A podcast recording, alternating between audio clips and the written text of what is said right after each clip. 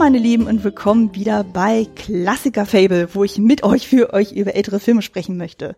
Wir sind im April und wir kümmern uns heute um das Thema Adaption. Ich bin Anne, aka die Kostümfrau und mein heutiger Gast ist der Nenad. Hallo Nenad.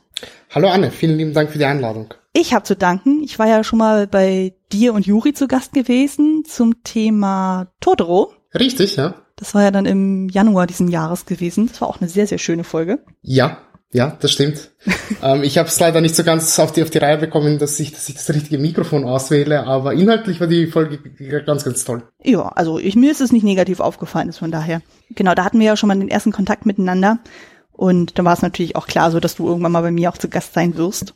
Und genau, wir reden ja heute über das Thema Adaption. Und da ist jetzt für mich die Einstiegsfrage an dich. Was ist denn dein persönlicher Bezug zu dem Thema? Also sei es jetzt eine Buchadaption, eine Comicadaption, eine Bühnenstückadaption. Wie stehst du dazu? Ich habe da ehrlich gesagt eigentlich gar keinen so richtigen Standpunkt. Also ähm, wir alle werden das wahrscheinlich kennen aus, aus der Schule, wenn man dann im, im Deutschunterricht gemeinsam einen Roman liest oder vielleicht ein, ein Theaterstück liest, dass man sich vielleicht so zwischendrin oder hinterher dann gemeinsam eine, eine Verfilmung dessen anschaut. Mhm. Und bewusst wirklich, wirklich sowohl Vorlage gelesen als dann auch ähm, Film gesehen habe ich eigentlich nur in diesem Zusammenhang. Also ich weiß, mein Deutschlehrer im Gymnasium war ein sehr, sehr großer Fan von ähm, Dostoevsky und da haben wir unter anderem der Spieler gemeinsam gelesen, uns da eine Verfilmung angesehen. Mhm. Äh, die Brüder Karamasow haben wir gelesen, haben uns da sogar zwei Verfilmungen angesehen. Aber ansonsten könnte ich dir da wirklich nicht sonderlich viel dazu sagen. Es gibt vielleicht so eine Handvoll äh, Romane und Theaterstücke, wo ich beides jeweils gesehen habe, aber jetzt nicht gezielt darauf ausgerichtet, ich möchte jetzt, weiß nicht, Theaterstück X sehen und dann die Verfilmung dazu, wo sind die Unterschiede, was wurde übernommen, was wurde vielleicht so ein bisschen leicht abgeändert und so weiter. Mhm ja, das kann ja auch durchaus der Fall sein. Also bei mir war es ja so, ich bin eigentlich schon relativ früh mit dem Thema konfrontiert worden, wie du auch schon sagtest, so Schulunterricht und ähnlichem. Wir hatten ja bei uns im Gymnasium ja auch sehr viel Shakespeare auch durchgenommen. Dementsprechend haben wir natürlich auch, sei es zu Hamlet oder Romeo und Julia oder Macbeth, haben wir uns dann dementsprechend auch Adaptionen angeguckt.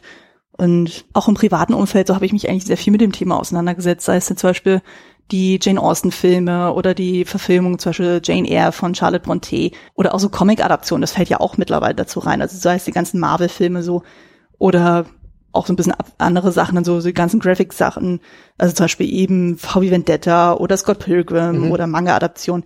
Das ist schon bei mir relativ vertreten und so. Aber würdest du denn sagen, bei den Sachen, wo du sagst, okay, da hast du auch tatsächlich dann das Ursprungsmaterial gesehen oder gelesen, stellst du dann auch wirklich bewusst dann Vergleiche dann an zu der ähm, jeweiligen Filmadaption oder sagst du dann so, nee, das sind zwei unterschiedliche Medien, die äh, betrachtest du getrennt voneinander? Ich gebe mir Mühe, das immer getrennt voneinander zu betrachten. Ähm, ganz, ganz aus dem Kopf hinausdringen kann ich das leider nicht. Mhm. Man, man ist irgendwie, weiß ich, vielleicht so ein bisschen darauf gepolt, dass man automatisch schon irgendwo die, die Vergleiche sucht und schaut, äh, wie das, wie, wie das Ursprungsmaterial umgesetzt wurde aber dennoch, wie du richtig gesagt hast, Medium, also Film ist ein komplett anderes Medium als jetzt ein Roman, als jetzt ein Theaterstück, hat ganz andere Möglichkeiten, die, die Narration die rüberzubringen, ähm, sowohl visuell als auch dann, ja, schauspielerisch, sage ich mal. Und deswegen versuche ich das immer so ein bisschen auszuklammern. Mhm. Ähm, es gibt ja so immer den gemeinen Konsens, äh, dass, dass es immer heißt, ja, der Film ist nicht so gut wie das Buch und das scheint irgendwie, ja, sich, sich so durchzuziehen quer durch die Menschheitsgeschichte. Aber wie gesagt, ich versuche da wirklich, das, das so ein bisschen außen vor zu lassen. Hm. Ganz ausschließen kann ich es leider nicht. Ja, das stimmt. Also es geht mir ja dann ähnlich. Also da war so mit das jüngste Beispiel, wo ich das dann halt gemerkt habe, war zum Beispiel bei der Scott Pilgrim-Verfilmung. Da war es ja so, ich kannte zuerst den Film und habe erst danach die Comics gelesen. Und da habe ich auf jeden Fall tatsächlich auch bewusst die Unterschiede und die Parallelen auch gesehen. Also manche Sachen sind wirklich exakt eins zu eins übernommen worden von den einzelnen Frames, die man im Comic hat, im Film und so. Und dann gibt es natürlich so inhaltliche Abwandlungen, wo man sagt, okay, da ist irgendwie so ein B-Plot im Comic, so der passte da im Film überhaupt nicht rein oder das Ende ist dann irgendwie anders oder was ich nicht was, wo ich dann auch für mich dann sage, okay, akzeptiere ich das so oder akzeptiere ich das nicht?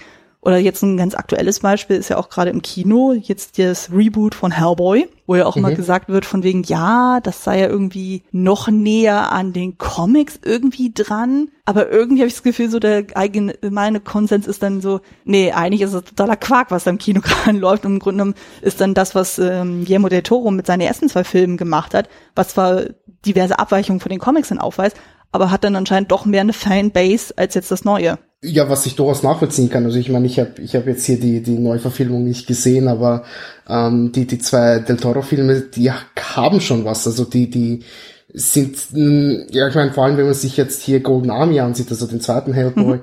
was, was da an Liebe drin steckt bezüglich der Figuren, bezüglich der Masken, bezüglich der, der Kreation, diese, dieses eine Schwarzmarktes alleine schon, da wird ja. man ja so, zugeworfen mit, mit wirklich wunderschönen Kostümen, mit einer hervorragenden Ausstattung, die aber alles so ein bisschen im Hintergrund eher zu, zu erahnen ist. Und ähm, wie gesagt, ohne dass ich jetzt die Neuverfilmung gesehen habe, aber ich bin mir relativ sicher, dass das, ähm, dass darauf nicht unbedingt der Fokus liegt oder dass das eher so ein bisschen wahrscheinlich so komplett ausgeklammert wurde. Und ich meine, Del Toro ist Del Toro, der, der weiß vor allem in diesen Bereichen, wie man, wie man eine Welt stimmig kreiert. Mhm.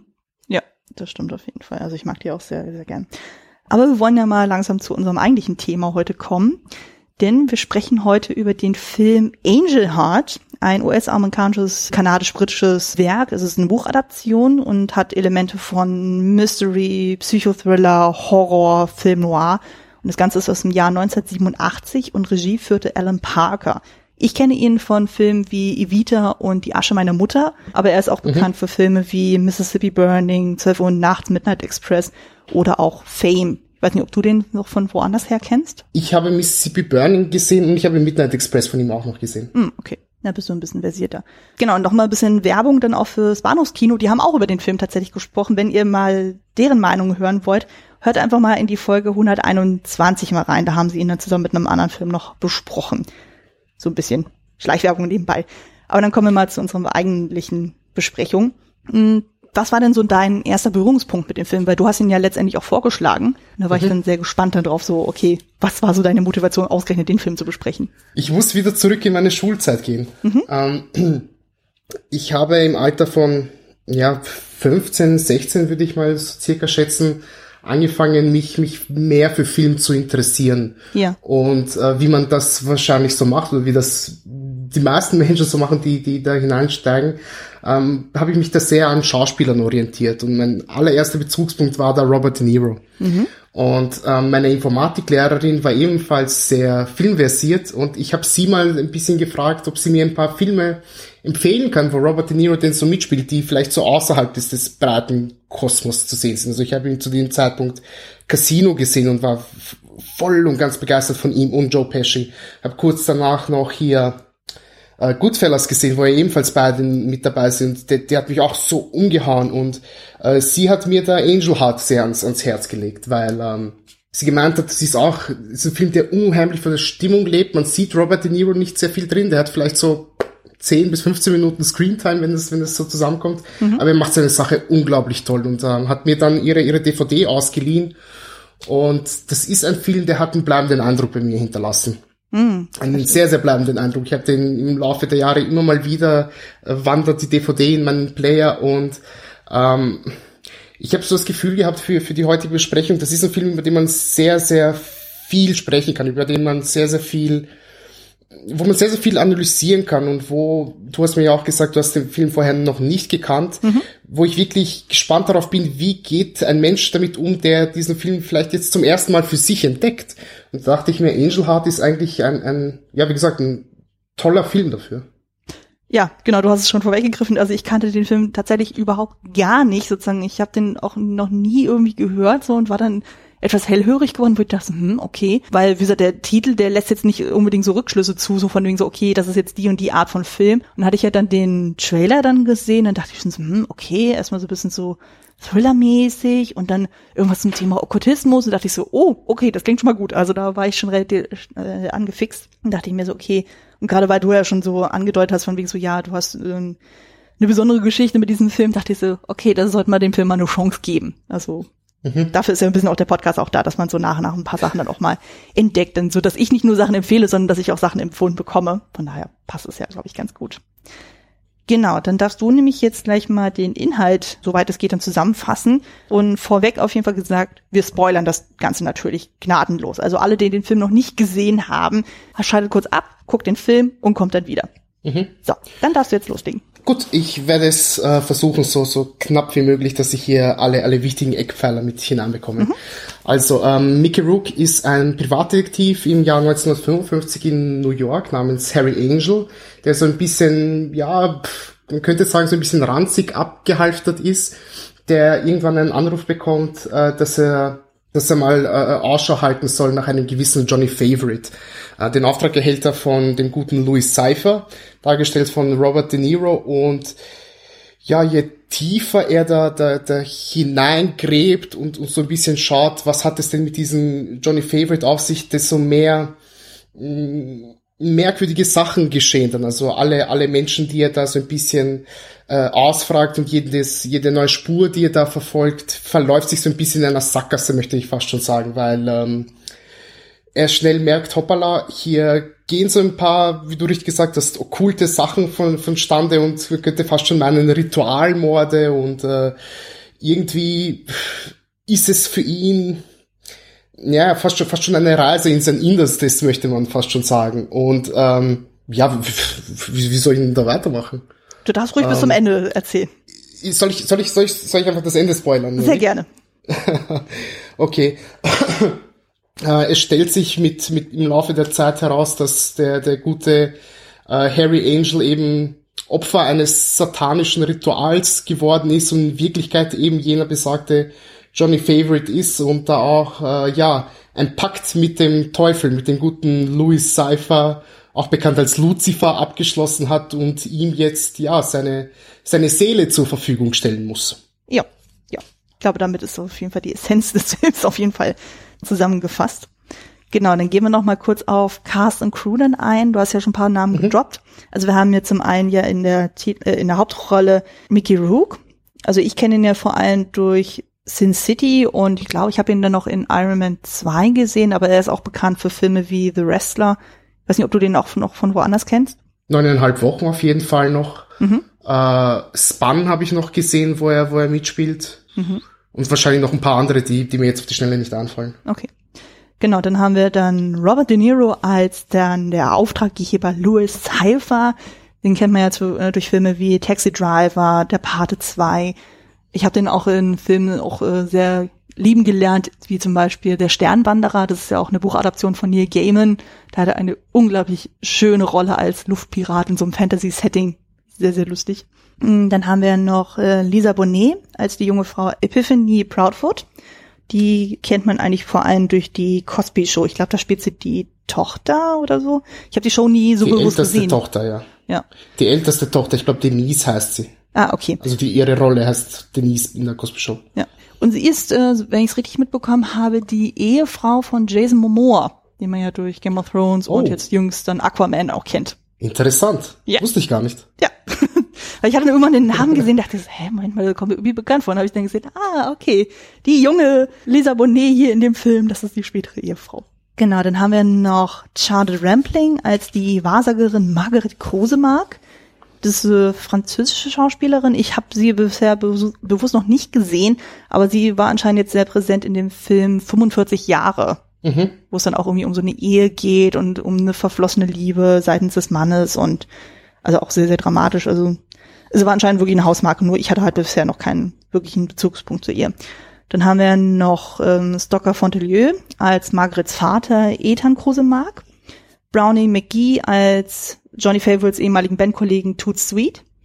Und dann haben wir noch Michael Higgins als der Arzt Dr. Albert Fowler. Mhm. Ist da irgendwo noch ein Name, der noch erwähnenswert wäre? Ich würde vielleicht noch Dan Florek äh, mit in den Ring werfen. Ist ja der Anwalt von, von Louis Cypher, stellt er da. Dan Florek kennt man vor allem aus den ganzen äh, Law and Order Serien und, und, und Spin-offs und so weiter und so fort. Mhm. Ich glaube, da spielt er den Polizeipräsidenten immer mhm. jeweils, wenn ich mich recht erinnere. Also äh, äh, ähm, wenn man wenn man ihn sieht, kennt man ihn, sage ich mal, behaupte mhm. ich mal ganz drast. Ah, okay. Genau, dann kommen wir noch ein bisschen zur Crew. Genau, Regie führte Alan Parker, er schrieb auch das Drehbuch. Und das Ganze basiert ja dann auf dem Buch Falling Angel von William Hjortsberg. Ich hoffe, man spricht das richtig aus. Und ich kannte den Namen vorher auch nicht, aber dann habe ich gesehen, der hat damals das Drehbuch zu dem Film Legende von Ridley Scott geschrieben. Also dann dieser Fantasy-Film mit Tom Cruise und Tim Curry in dieser heftigen Teufelsmaskerade. Mhm. Dann haben wir noch ähm, als Kameramann Michael Seresin. Den kenne ich vor allem durch den dritten Harry Potter Film. Er hat die Kamera gemacht. Beim Szenenbild haben wir Brian Morris. Der war für das Szenenbild bei dem ersten Flug der Karibik Film auch verantwortlich. Beim Schnitt haben wir Gary Hambling. Den kenne ich durch Evita. Und besonders auch die Musik, die ist nämlich von Trevor Jones. Den Namen könnt ihr eventuell schon hier im Podcast gehört haben, weil das ist nämlich der gleiche, der auch bei Die Reise ins Labyrinth die Musik gemacht hat. Und der hat zum Beispiel auch für um, ähm, Der dunkle Kristall und auch für den Film Dark City die Musik komponiert. Mhm. Ja. Ich glaube, das sind so die wichtigsten Namen, die in dem Bereich genannt werden sollten. Ist denn dir fällt noch jemand ein? Ähm, nö, nö, nicht wirklich. Ich möchte nur zu Michael Saracen noch sagen, das ist ein sehr unterschätzter Kameramann, wie ich, wie ich meinen will. Der hat ja auch bei den, oh, ich lasse mich lügen, ich glaube bei den letzten beiden Planet der Affen äh, äh, Filmen die, die, die Kamera gemacht. Mhm. Äh, und auch bei so etwas wie Step Up, glaube ich, also diesen, diesen, wenn man das noch kennt aus den frühen 2000ern, dieser, wie soll man das nennen, Tanz-Battle-Film? Ja. Kann man, ja. kann man das so nennen? Ich glaube schon. Äh, der, der, der, der sprüht ja auch wirklich von sehr, sehr verspielten äh, Kamerafahrten. Und an sich ist er ja auch der, der Stammkameramann von Alan Parker immer gewesen. Mhm, genau. Dann wollen wir mal zur Produktion des Films dann rübergehen. So, da ist wirklich sehr, sehr viel an Recherchematerial zusammengekommen. Ich versuche das so ein bisschen kurz zu fassen, weil sonst ist es echt erschlagend. Genau. Also, wie wir schon gesagt haben, das Ganze basiert ja dann auf dem Roman Falling Angel. Der ist 1978 erschienen und Hjortsberg hat ja relativ schnell dann versucht, dann eben diesen Roman zu verfilmen. Es gab dann auch den ein oder anderen Anlauf so, aber die Filmstudios zierten sich da so ein bisschen, die fanden das zu düster und dann kamen immer so Fragen wie, warum gibt's denn kein Happy End und hm, muss das denn alles so sein? Und es wurden selbst so Leute wie Robert Redford auch schon mal ins Boot geholt, so für Drehbuch oder ähnlichen. Und selbst da haben die Studiobosse dann gesagt so, hm, nö, nee, interessiert uns nicht. Und dann vergingen natürlich erstmal einige Jahre.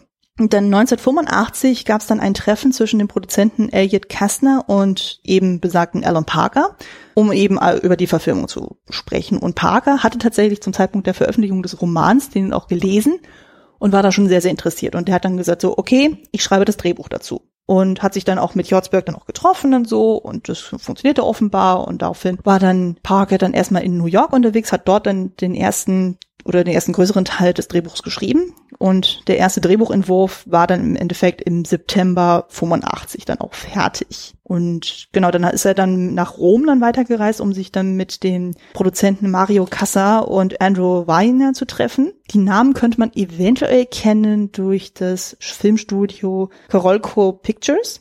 Die haben zum Beispiel die Rambo-Trilogie produziert, Terminator 2 und die sind letztendlich dann insolvent gegangen in den 90ern aufgrund der schlechten Einspielergebnisse von Filmen wie Die Piratenbraut und Showgirls. Aber zum Zeitpunkt der 80er war noch alles in Ordnung. Und die sagten so, okay, wir finanzieren eben den Falling Angel Film und Parker äh, erhielt dann auch die kreative Kontrolle über das Projekt.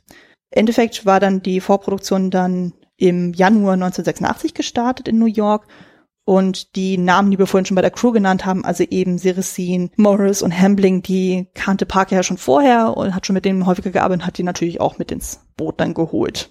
Genau, dann gab es natürlich ja auch diverse Änderungen. Also das hatten wir ja auch schon besprochen, das ist ja in der Regel auch nicht so, dass dann Bücher eins zu eins dann als Film umgesetzt werden können. Also muss natürlich Änderungen gemacht werden. Das eine oder andere macht auch durchaus Sinn. Also zum Beispiel, man denkt sich so, okay, das Buch heißt Falling Angel, warum heißt das jetzt auf einmal anders? Und das hat jetzt Parker auch bewusst so gemacht, dass er gesagt hat, so, nee, er nennt jetzt den Film Angel Heart, um den bewusst eben vom Roman abzukoppeln, weil doch gewisse Änderungen schon vorhanden sind, um dann zu zeigen, okay, das ist jetzt keine 1 zu 1 Kopie, sondern das sind zwei unterschiedliche Medien und zwei unterschiedliche Ansätze. Und weiß nicht, wie weit du dich dann mit den Unterschieden da auseinandergesetzt hast, aber ich hätte es ein bisschen ein paar. Äh, dann sag ruhig. Okay. Also wir hätten dann zum einen das Setting. Im Buch ist es so, dass es sich komplett dann nur in New York City abspielt.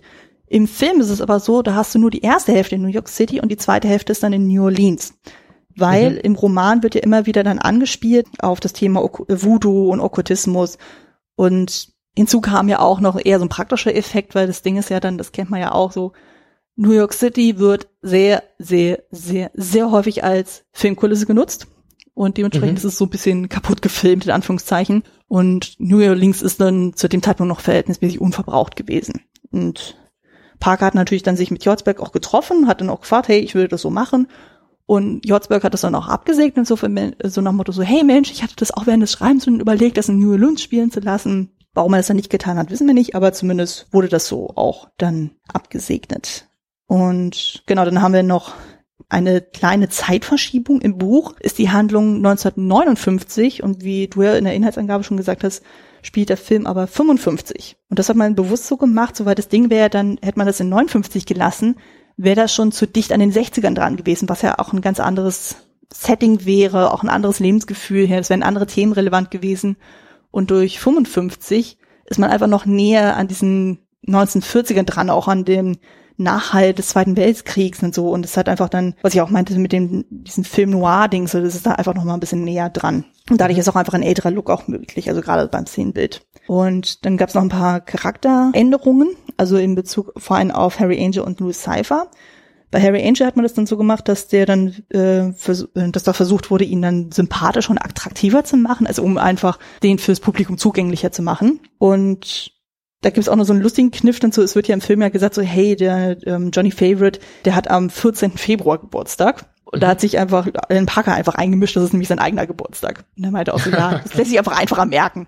Und gerade so mit so 14. Ja. Februar, Valentinstag, Herzen, Heart, das passt doch super. Fand ich super. Ja, warum nicht? Ja, finde ich auf jeden Fall naheliegend.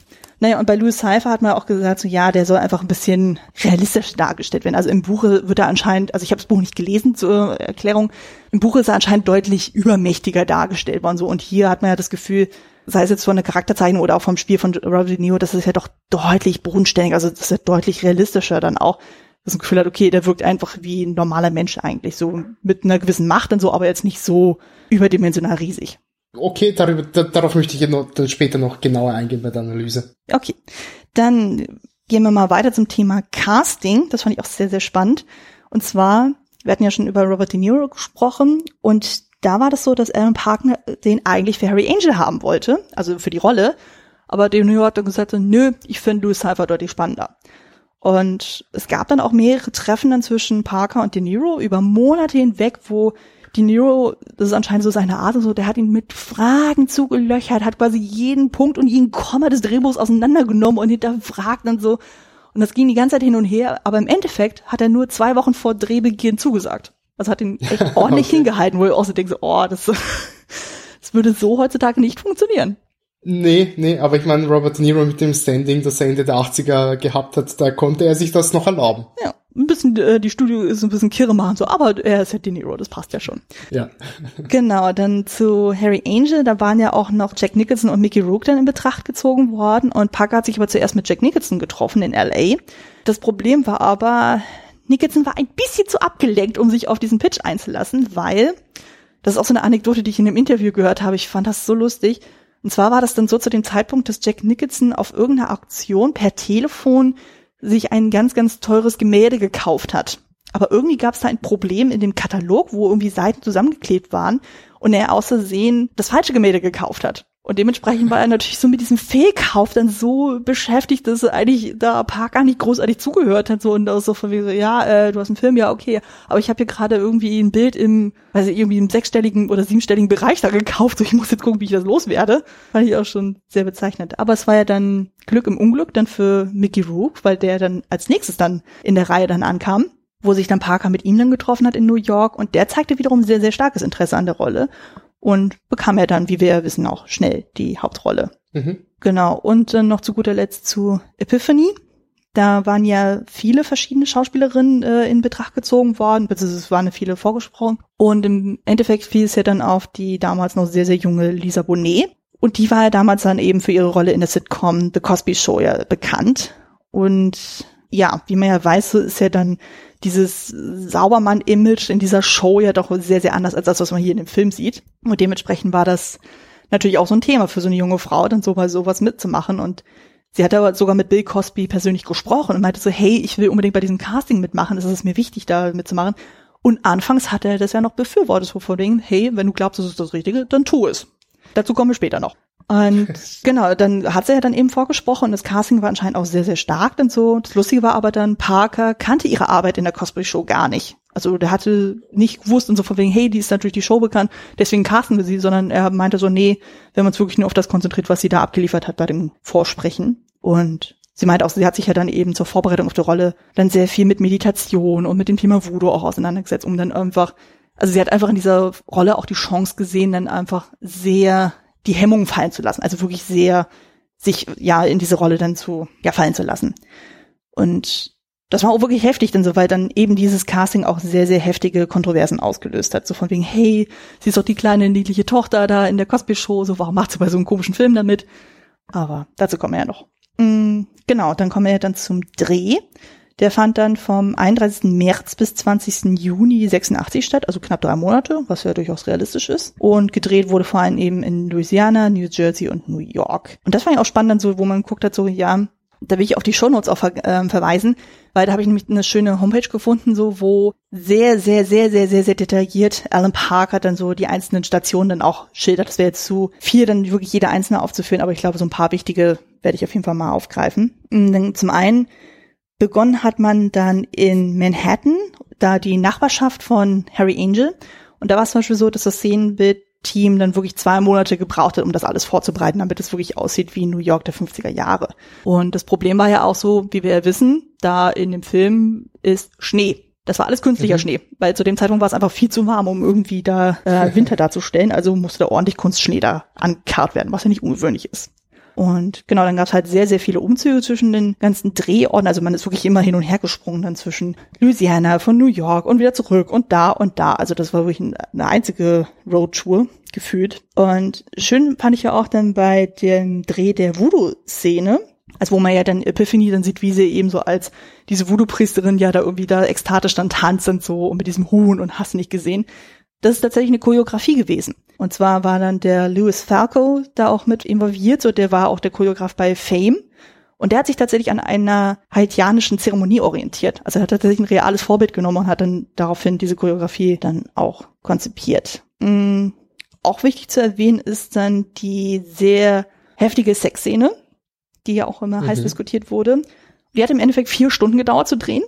Und es war dann, ich weiß nicht, wie weit die Leute das wissen, wenn bei einem Film Sexszenen gedreht werden, da ist nie das komplette das Team da. Also es ist nicht so, dass da irgendwie da die zwei Schauspieler da so in Aktion sind und dann sind da die 20 bis 50 Crewmitglieder um die herum. Gottes Willen. Nein, das funktioniert so nicht. In dem Fall kommt dann ein Closed Set dann zustande. Also in dem Fall war es dann so, dass es dann wirklich nur der Regisseur war und das Kamerateam.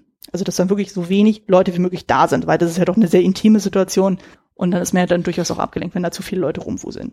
Genau, und dann zu, äh, mit die letzten Drehtage waren dann tatsächlich sogar fast chronologisch, also im Sinn von, wir haben ja dann am vorletzten Tag dann diesen finalen Dialog zwischen Angel und Cypher. Mhm. Und äh, das finale Bild, was dann gedreht wurde, war dann tatsächlich, wo Angel Epiphany tot findet. Also dann auf dem Bett. Das ist tatsächlich das letzte Bild, was dann gedreht wurde. Genau. Hast du noch irgendwelche Ergänzungen dann zum Thema Vorproduktion und Dreh? Nein, ich finde, du hast das äh, sehr, sehr schön zusammengefasst. Dankeschön. Genau, dann machen wir weiter bei der Postproduktion. Da sind ja auch noch ein paar spannende Sachen. Ähm, zum einen der Schnitt, also wir, wie schon gesagt, wir waren ja dann im Juni 86 fertig und die Schnittphase ging dann tatsächlich vier Monate. Und es waren dann über 1100 verschiedene Aufnahmen gewesen. Das kann man sich gar nicht ausmalen, so wie viel da gedreht wurde. Und die erste Schnittfassung war dann im Oktober 86 fertig und die, der Final Cut war dann im Februar 87 fertig. Und genau wie schon gesagt, so, so Trevor Jones war eben für den Soundtrack verantwortlich und den hatte Parker sich dann halt dazugehört, weil er seine Arbeit für den Film Runaway Train dann sehr gut fand. Ich kenne den Film persönlich nicht, aber wenn das offenbar sein Referenzmaterial ist, dann super.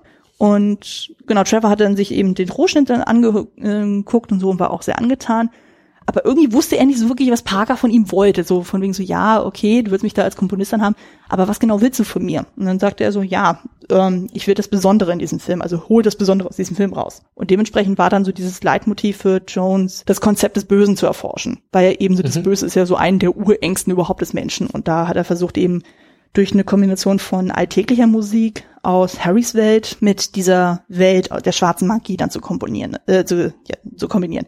Also du hast ja dann zum einen dann diese sehr, ja, jazzig, Blues, R&B-lastige Musik, die man auch mal wieder im Film sieht. Und gleichzeitig hat er auch dann so Musik komponiert nur auf einem Synklavier. Das ist anscheinend ein Keyboard mit so einem Mischpult darüber. Ich habe das vorher auch noch nie gesehen, aber dadurch ist so eine Kombination entstanden. Und genau, ganz, ganz wichtig auch ein wiederkehrendes Thema ist ja dann dieses Lied von Johnny Favorite, was ja immer wieder mhm. angespielt wird oder gesungen wird oder gesummt wird. Und das ist ein reales Lied. Das nennt sich Girl of My Dreams, ist von 1937 und stammte eigentlich von Glenn Gray. Und kann sich halt auch dunkel dran erinnern, wenn man dann einen Film sieht, so, das wird ja einmal dann von Harry dann selber dann gesummt, dann so eher unbewusst, dann wird es von Epiphany dann selber gesungen, dann die Frau, die im Wasser steht, dann die ja dann diesen Hinweis gibt zu der Grusemark, die singt das ja dann auch oder grüllt es dann viel mehr und dann hörst du es ja immer wieder durch entweder Saxophon oder durch Klaviertöne dann tatsächlich angespielt. Genau, dann geht's noch weiter zum Thema Zensur. Das fand ich auch sehr, sehr spannend, weil das Ganze muss ja natürlich auch vorgelegt werden, so damit dann ein Rating stattfinden kann. Und das passiert ja dann durch die Motion Picture Association of America, also MPAA. Und der Originalschnitt bekam ein X-Rating. Und das ist eigentlich mhm. eine Geschichte, wo nur Filme mit aus, ähm, ähm, ja, ja, gekennzeichnet werden, so die pornografischen Inhalt haben. Und der einzige Grund, warum man gesagt hat, so, okay, wir kriegen jetzt ein X-Rating, ist dann tatsächlich diese Sexszene, wo man Mickey Rooks Hintern sieht, so der dann irgendwie Sex andeutet. Das ist so die einzige Begründung. Und man wollte natürlich lieber ein R-Rating dann haben so, und da hätten die aber eine Zweidrittelmehrheit gebraucht, damit es durchgesetzt werden kann. Dementsprechend war Parker natürlich nicht so glücklich mit der Einstufung, weil das Problem ist ja auch, du kannst so einen Film mit einem X-Rating nicht so gut vermarkten beim Kino. Also die, die Kinos sind alleine nicht so safe wie zum Beispiel heutzutage ein Marvel-Film, wo sich die Leute rumreißen. Und du kannst auch weniger Werbung dafür machen. Und das zog sich dann hin und her, hin und her und dann wirklich nur wenige Wochen vor der Veröffentlichung musste dann Parker dann einknicken und musste dann tatsächlich zehn Sekunden aus der Sexszene rausschneiden, damit er dann tatsächlich dieses R-Rating dann bekommt. Was natürlich ein bisschen schwierig war, weil dann diese zwei Minuten Sexszene, die man sieht, haben 60 bis 80 Schnitte. Dementsprechend mhm. ist es natürlich sehr friemelig, dann eben genau diese zehn Sekunden da irgendwie rauszuschnippeln. Aber letztendlich hat er es dann auch gemacht und dadurch hat er dann am 24. Februar 87 tatsächlich sein R-Rating bekommen. Aber Parker selber empfand die Bedenken der NPA auch als Zitat eine verschwenderische, sinnlose und teure Angelegenheit. Also, kann man sich auch denken dann so, weil man schon mit einer gewissen Vision an den Film rangeht und das dann dementsprechend so schneidet, dass man sagt, okay, so will ich es vermarkten und die sagen dann so, äh, nö, wollen wir nicht so. Ja, klar, ich meine, vor allem er als Brite wird das ja wahrscheinlich aus seiner Heimat nicht so, so gewohnt sein. Ähm, dafür hat er, er ja ein, ein, anderes äh, Problemchen gehabt, unter Anführungszeichen, in seiner Heimat, denn soweit ich weiß, ist ja in Großbritannien immer noch eine, eine Szene da hinausgeschnitten, weil nämlich Hühnern wehgetan wird. Also eben mhm. bei dem, bei dem äh, choreografierten Tanz, den du, den du angesprochen hast, wo, wo Lisa Bonet ja auch ja, äh, dass das eine Huhn dann äh, schlachtet und sich in, in Blut badet quasi, mhm. ähm, die ist heute immer noch in, in jeder möglichen Schnittfassung, die man in, in äh, Großbritannien erwerben kann, ist die da herausgeschnitten. Ah, okay. Bei uns zum Glück nicht, aber ähm, bei den Briten schon. Also man sieht, äh, die Briten haben so ein paar Problemchen mit, mit Gewalt gegen Tieren, die Amerikaner mit, mit Sex. Das kommt mir irgendwie bekannt vor. Ich glaube, das war bei beim Spätfilm, da hatten wir über den Film äh, Augen ohne Gesichtern gesprochen und da war ja auch irgendwie so ein Problem, so wo dann die einen gesagt haben, so, nee, Gewalt gegenüber Tieren, das findet irgendwie das Land doof, dann die Darstellung von Mad Scientist, das findet das Land wiederum doof und irgendwie die Darstellung von dem und den so, das findet das wiederum doof. Also da merkt man ja auch so, okay, die Länder ticken dann alle doch ein bisschen anders. Ich meine, das ist ja zum Beispiel hier in Europa auch sozusagen irgendwie nackte Brüste zeigen, ist hier in Europa jetzt nicht so das Thema, aber in Amerika ist es immer gerne mal ein bisschen schwieriger. Ja. Genau, dann wurde dann der Film natürlich irgendwann auch mal veröffentlicht. Das war in dem Falle dann im März 87 in den USA und in Deutschland kam er ein halbes Jahr später im September 87. Der Film spielte knapp 17,2 Millionen US-Dollar ein. Das Problem war aber dann, das Budget lag bei 18 Millionen. Sprich, er konnte dann sein Budget nicht komplett einspielen und hat auch dementsprechend keinen wirklichen Gewinn gemacht. Und die Kritiken waren sehr gemischt. Also war total abgefahren. Ich habe ja so ein paar Kritiken dann auch durchgelesen und irgendwie gesagt, gefühlt jeder was anderes. Die einen sagen dann irgendwie, ja, das Spiel von Mickey Rourke, hm. Die anderen sagen so, nee, das Spiel von Robert De Niro, hm. Dann beschwerten sich manche Leute über Lisa Monet, so von denen, ja, das geht ja mal gar nicht. Oder manche kritisierten das Drehbuch, weil es so offensichtlich ist. Oder, oder, oder, oder. Also du hast irgendwie gefühlt alle Meinungen dann gehört. Aber letztendlich dann das Wichtigste war ja dann der Autor selber, William Hjortsberg. Und der war sehr zufrieden mit dem Film. Also der sagte auch so wortwörtlich, Parker schrieb ein ausgezeichnetes Drehbuch und machte einen unvergesslichen Film. Robert De Niro als Cypher zu besetzen war eine brillante Idee. Also, wenn der Autor zumindest glücklich ist, ist ja auch schon mal schön. Man weiß ja so von so Leuten wie Stephen King, das kann auch mal schnell in die Hose gehen, wo dann irgendwas ja. dann als Film adaptiert wird. Ich sag nur Shining. Und dann heißt es dann so, ah, nee, ich bin damit nicht glücklich, ich distanziere mich davon. Ganz, ganz schwierig war ja auch dann eben Bill Cosby, der dann, obwohl er anfangs ja noch Lisa Bonet dann unterstützt hat, so von wegen, hey, mach das mit dem Casting, hat er jetzt gesagt so, nee, also das, was da in dem Film ähm, mit ihr gemacht wurde, also wie sie dargestellt wird oder was sie da spielt, das geht ja mal gar nicht. Und ich weiß gar nicht mehr, wie die Konsequenz dann irgendwie war. Ich, wenn, weil ich bin ja jetzt da mit Bill Cosby jetzt auch nicht so vertraut, so, aber so wie ich das verstanden habe, wurde sie ja, glaube ich, irgendwie rausgeschnitten oder irgendwie ra ähm, rausgeschrieben aus der Serie oder irgendwas war da auf jeden Fall. Wurde sie, wurde sie, also zum, zum allergrößten Teil. Ich glaube, in der nachfolgenden Staffel hat sie noch so zwei, drei Gastauftritte und danach ist sie komplett aus der, aus der Cosby Show herausge, ah. äh, wo, ja, wurde sie herausgeschrieben, eben, wie du gesagt hast. Ja, passt dann auch immer da nicht mal rein. Aber gut, äh, ich hatte jetzt nicht das Gefühl gehabt, dass äh, ihre Karriere dadurch dann geschadet wurde. Genau, zum Thema Awards. Da ist der Film irgendwie so gut wie gar nicht beachtet worden. Also ich habe, glaube ich, nur so zwei, drei Sachen dann gefunden, aber das sind wirklich so mini, mini, mini Preischen gewesen. Also nicht so was Richtung Oscars, BAFTAs, Golden Globes oder ähnlichen gehen. Aber ich glaube auch tatsächlich, dadurch, dass der im März veröffentlicht wurde, ist er auch gar nicht mehr so auf dem Schirm gewesen. Könnte ich mir vorstellen. Also weiß nicht, ob das irgendwie einen Unterschied gemacht hätte, wäre er erst im November oder Dezember des Jahres rausgekommen, wo er dann doch eher so die Award-Season ist. Ja, man könnte nur, ich meine, jetzt können wir ja nur, nur so ein bisschen mutmaßen, aber ich meine, die, die Award-Season ist im März eben schon lange vorbei und äh, es kann natürlich ein, ein, Fakt gewesen sein, dass der nicht so, nicht so wirklich mehr auf den, auf, auf dem Schirm ist aller, aller Menschen, die das, die das entscheiden, welche Filme denn nominiert werden und ausgezeichnet werden. Hm. Aber ich glaube auch, dass dieser Film jetzt nicht unbedingt prädestiniert ist dafür, dass er, dass er groß abräumt bei den Awards. Ja, vielleicht. Genau. Aber das äh, tat dem allen dann keinen Abbruch, denn der bekam dann etwas später tatsächlich einen gewissen Kultstatus unter anderem für Christopher Nolan. Ich weiß nicht, wie weit man da schon irgendwie was spoilert, so wenn man das sagt, sozusagen, aber ein Film von ihm wurde sehr stark durch Angel Heart inspiriert. Also für alle, die jetzt keine Spoiler hören, so hört mal kurz weg. Aber zum Beispiel der Film Memento ist anscheinend sehr, sehr daran inspiriert, wo es ja auch irgendwie darum geht und irgendwie, also ich habe den Film jetzt auch nicht gesehen, ich weiß nur, der ist ja irgendwie dann rückwärts geschnitten und da geht es ja auch irgendwie darum, so irgendwie jemand Bestimmtes dann zu finden und es stellt sich ja dann irgendwie raus, dass er das, glaube ich, selber dann ist oder sowas. Also kriege das ja. jetzt gar nicht mehr auf die, auf die Kette. Ja, ist im Endeffekt so. Ah, okay, dann gut. Nur ist, ähm, wie soll ich sagen, Memento viel konsequenter geschnitten, beziehungsweise in seiner, in seiner Form behaftet als Angel Heart. Mhm.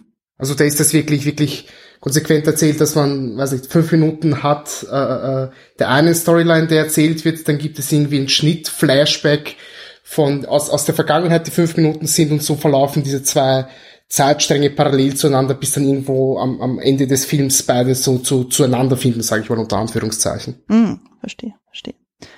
Genau. Und äh, der Film war auch noch für was anderes eine Inspirationsquelle, und zwar für den Ego-Shooter Bioshock. Ich habe das Spiel selber nicht gespielt, Interessant. also fand ich auf jeden Fall sehr spannend. Und genau, als letzter Punkt dann so, es war tatsächlich mal ein Remake angedacht worden, 2008. Und zwar vom Produzenten Michael De Luca. Den kennt man durch Social Network, Boogie Nights oder auch Dark City. Da war eben auch der Produzent. Aber seitdem ist da irgendwie Funkstelle. Also anscheinend hat man den Plan dann doch irgendwie vergraben, dass man gesagt hat, so, oh nee, lohnt sich dann anscheinend doch nicht. Mhm. Manchmal soll das auch einfach so sein. Irgendwelche Ergänzungen noch, was ich irgendwie vergessen habe zu erwähnen? Ergänzung nicht, aber ich hätte eine Frage an dich, weil ja. du jetzt äh, ein potenzielles Remake angesprochen hast. Hast du denn irgendwo das Gefühl, dass dieser Film ein Remake benötigen würde, vielleicht mit so ein paar zeitaktuellen Themen, die man, die man heute so, so, so vielleicht noch mit hineinschreiben könnte in die Story um diesen Film und, und vielleicht so das ganze, ja, die, die, diese Selbstfindung, dieses, dieses Okkulte noch ein bisschen in, in das Gedächtnis der Menschheit zu prügeln? Denkst du denn, das wäre heute, ich möchte nicht sagen unbedingt vonnöten, aber denkst du, so etwas wäre wäre wär zuträglich überhaupt für, für, für ja, die, den Massengeschmack, sage ich mal?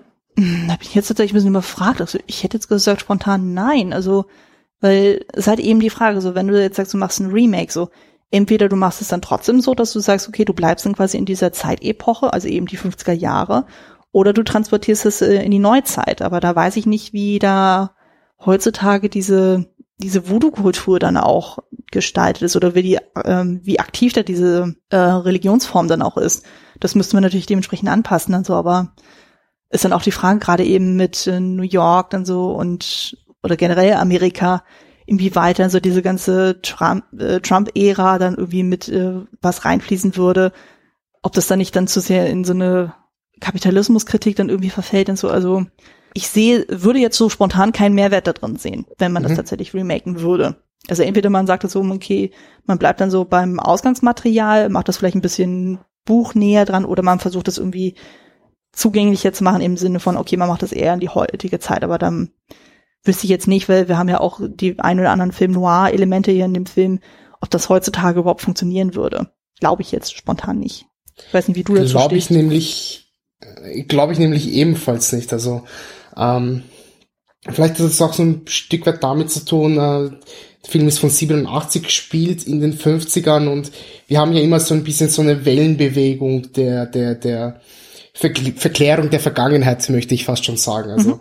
wenn du dir in den 80ern so etwas wie, keine Ahnung, zurück in die Zukunft anschaust, wo ja die 50er das, das Gefühl das, das allerbeste sind, was man sich nur so vorstellen kann. Heute hat man das ja sehr stark mit den 80ern. Ich glaube, dass das so in diesem Setting jetzt in den 50ern nicht mehr so funktionieren würde und auch nicht mehr so massentauglich wäre. Ich meine, es muss nicht unbedingt massentauglich sein, aber ich glaube, dass das schon eine Zeit ist, die viel zu weit weg ist, als dass man das gut porträtieren könnte heute. Hm. In dem Fall müsste man das wahrscheinlich entweder in die 80er verlagern oder aber, wie du, wie du richtig gesagt hast, in die heutige Zeit.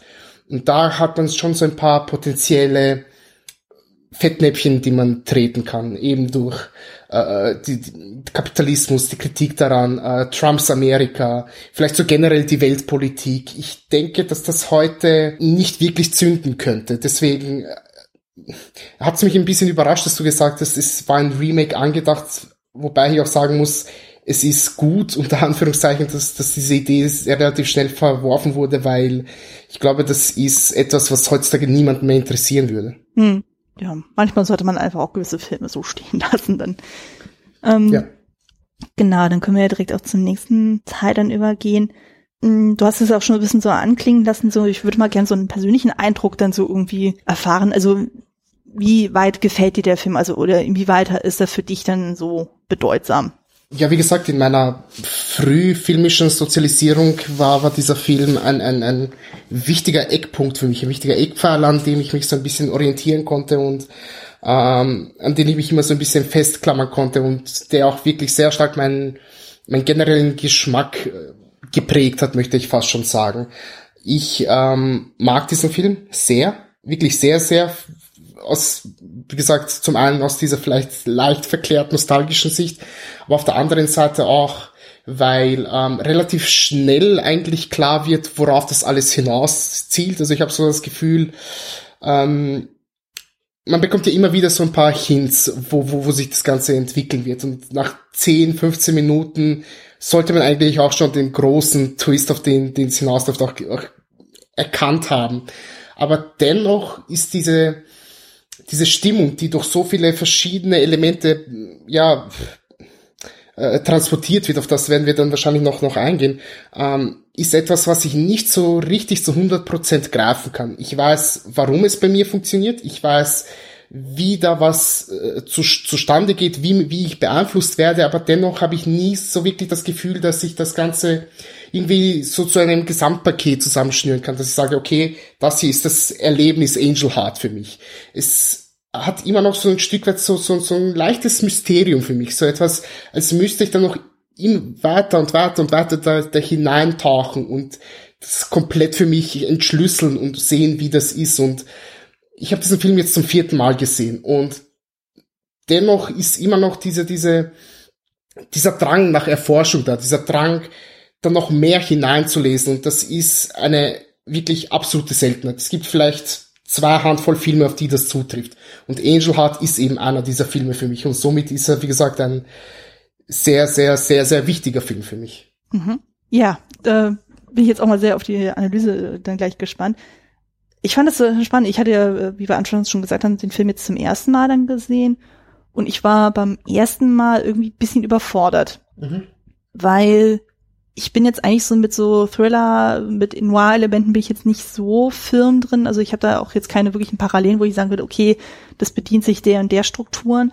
Und das Ding ist ja auch, du hast ja eben so diese Detektivgeschichte, also diese Schnitzeljagd irgendwie, und du kriegst dann ständig irgendwelche neuen Fakten dann irgendwie da hingeworfen, dann so rund um Johnny Favorite, dann so, dann hat er irgendwas mit dem zu tun gehabt und hatte mit dem eine Affäre und war mit der verlobt und das und das. Also es wurden einfach zu viele Namen dann irgendwie in den Raum geworfen und ich tue mich mit Namen unglaublich schwer. Also wenn es dann irgendwann zu viel wird, so dann komme ich da auch überhaupt nicht mehr hinterher. Dementsprechend konnte ich dann auch nach dem ersten Sehnen auch den Film für mich noch nicht so hundertprozentig einordnen. Also ich fand den auf jeden Fall gut. Ich habe auf jeden Fall die handwerklichen Sachen drin gesehen, aber ich wusste nicht so richtig so, wie ich den für mich so einordnen kann, ob ich den mag oder nicht. Und nachdem ich mich ja eben sehr intensiv mit der Recherche auseinandergesetzt habe, ich habe den gestern Abend ja, nachdem ich das abgeschlossen habe, den Film noch mal gesehen.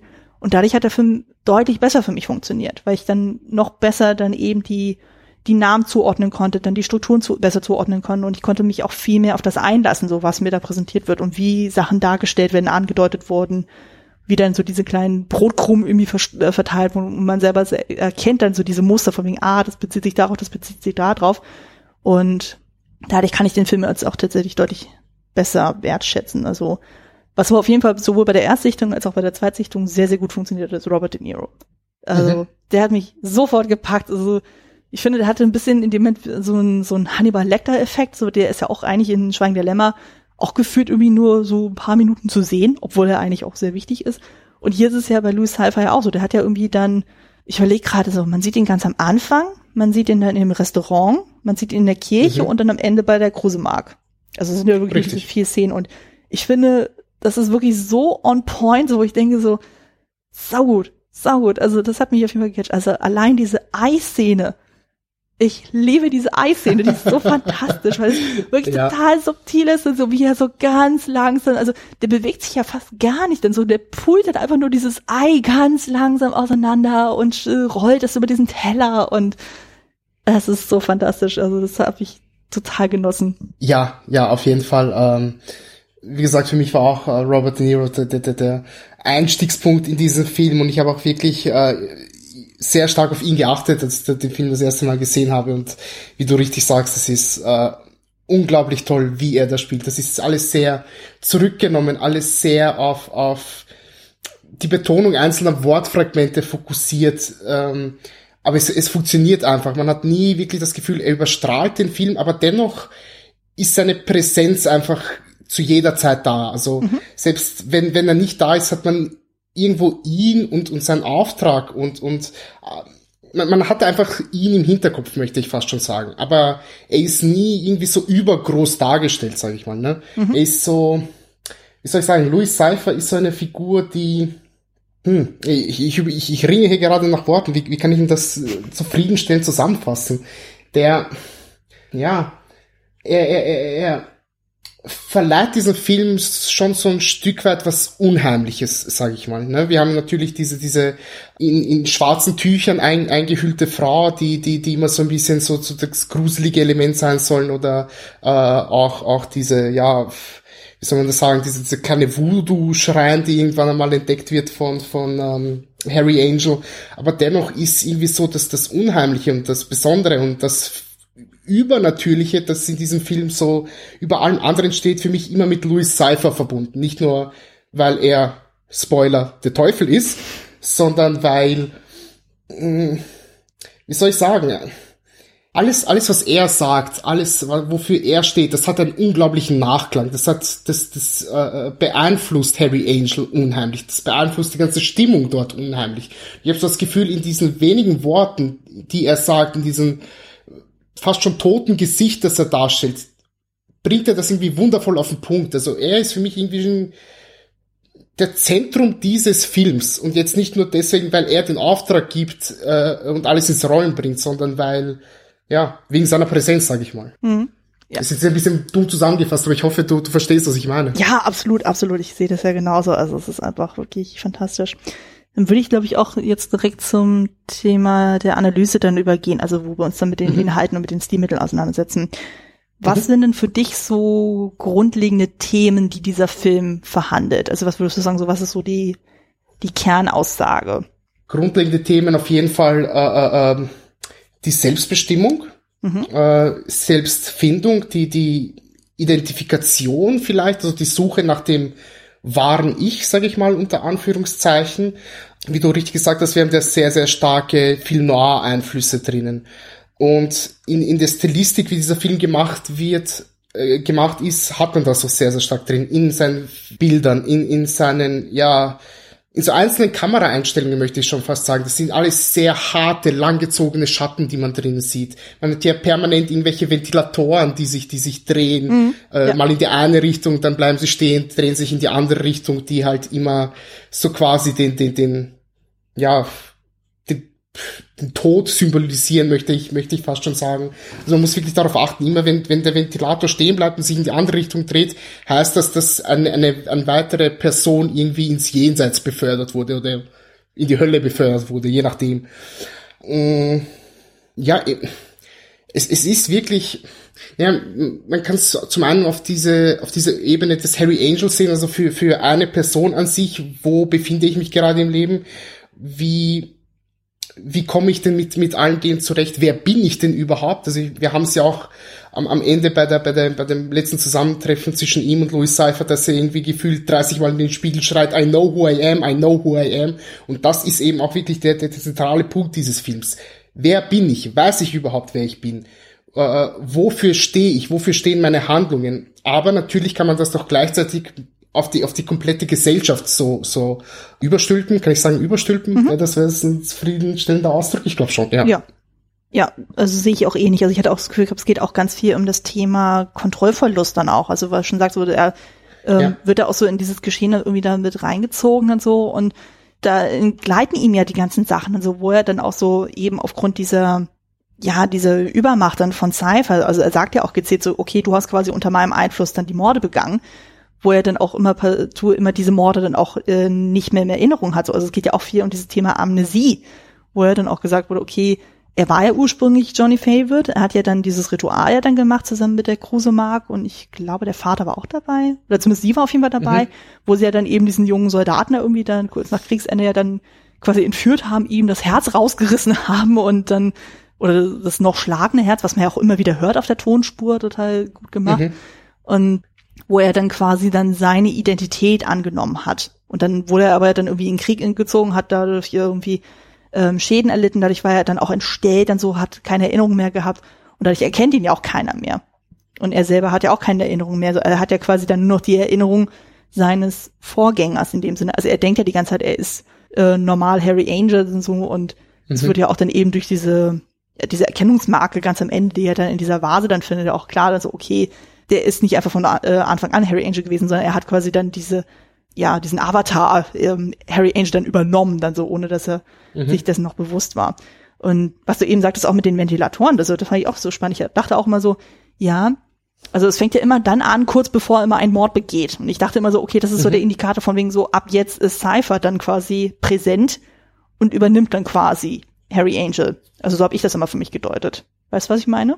Ja, ja, ja, ja. Okay. Es, es stimmt ja auch, wenn ich, wenn ich das so, so frech jetzt behaupten darf. Ja, definitiv. Also es ist, ähm, also es ist einfach auch äh, krass dargestellt. Und was mir zum Beispiel auch aufgefallen ist, dann so, also es geht ja auch ganz viel eben um diesen Teufelspakt dann so. Also es geht ja quasi um dieses Quid pro quo Prinzip. Also von wegen so, okay, du hast, äh, also ähm, Harry Angel, äh, alias äh, Johnny Favorite, der hat ja eben damals ja diesen Teufelspakt dann abgeschlossen, um eben berühmt zu werden, weil der war ja irgendwie Schnulzensänger. Mhm haben wir, glaube ich, so noch gar nicht besprochen. Und dann hat er versucht, sich ja der, der Kontrolle des Teufels zu entziehen. Was natürlich in der Regel, wie man ja so die, ähm, wenn man das so vergleicht mit anderen Geschichten rund um den Teufel und irgendwelchen Pakten, also sei es jetzt Faust oder irgendwas anderes, da es ist dann klar, so du kannst dem Teufel einfach nicht entkommen. So, du hast dann irgendwie, mhm. du hast eine Leistung erbracht so und ähm, das betont ja Cypher ja auch immer wieder so, yay, wir haben einen Vertrag so und ähm, ich bleibe nicht auf meinen Schulden gerne sitzen.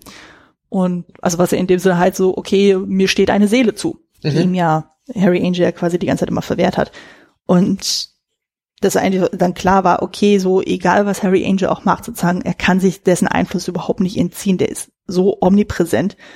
Und ja, das ist auch mal so schön, so wie immer weiter dann Harry Angel dann auch mit dem Thema Identität dann auch mal konfrontiert wird. So, du hast ja immer wieder dann so Shots auf Spiegel, wo er dann immer wieder dann so diese Erinnerungsfetzen dann irgendwie so getriggert wird, also wo er dann eben auf dem ich glaube, auf dem Times Square ist er dann, wo er eben diesen besagten Matrosen dann findet. Dann siehst du ja immer mhm. dann irgendwie so eine schwarz vermummte Person, die dann immer die Wände dann irgendwie abwischt, wo das ganze Blut dann ist. Und ja, also das taucht dann immer wieder dann auf, so was ich auch unglaublich spannend fand. Und dann, was ich auch meinte, auf der akustischen Ebene, du hast dann immer dann zum einen diese Musik dann auch ständig äh, zu hören, also immer so dieses Grundtheme äh, von äh, Johnny Favorite, wo er immer dieses Lied dann spielt.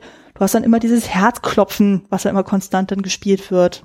Und du hast ja immer wieder dann auch Anspielungen auf den Fahrstuhl, was ja auch immer sehr, sehr schön gemacht ist, ja. weil du hast ja wirklich ganz viel mit diesem Licht und Schatten dann gearbeitet, wo der dann wirklich, also diese damaligen Fahrstühle, die haben ja irgendwie so diese Gitterwand, die man ja so auf und zuschieben kann, was einfach unglaublich ausdrucksstark auch ist, und so, wo wirklich klar gezeigt wird, okay, dann er fährt dann eben mit diesem Fahrstuhl und ähm, durchläuft immer die ganzen Etagen und mit diesem Lichtwechsel dann, wie er immer tiefer und immer tiefer dann symbolisch dann Richtung Hölle dann auch fährt was ja auch am Ende des Films ja auch gezeigt wird, eben bei den Credits. Ja. Ja. Ein, ein Motiv, das ich vielleicht noch so ein bisschen zumindest angerissen da drin sehe, äh, keine Ahnung, warum das, warum das so schnell fallen gelassen wurde. Ich finde es eigentlich wirklich schade. Ähm, ist vielleicht so ein bisschen so ein Stück weit Religionskritik, möchte ja. ich fast schon sagen. Also, Habe ich auch gesehen. Wir haben ja beim ersten Zusammentreffen zwischen ähm, Angel und Cypher, die sind ja in einer Kirche. Mhm. So, und äh, Angel ist ja auf diesem Balkon ausguckt, könnte man sagen.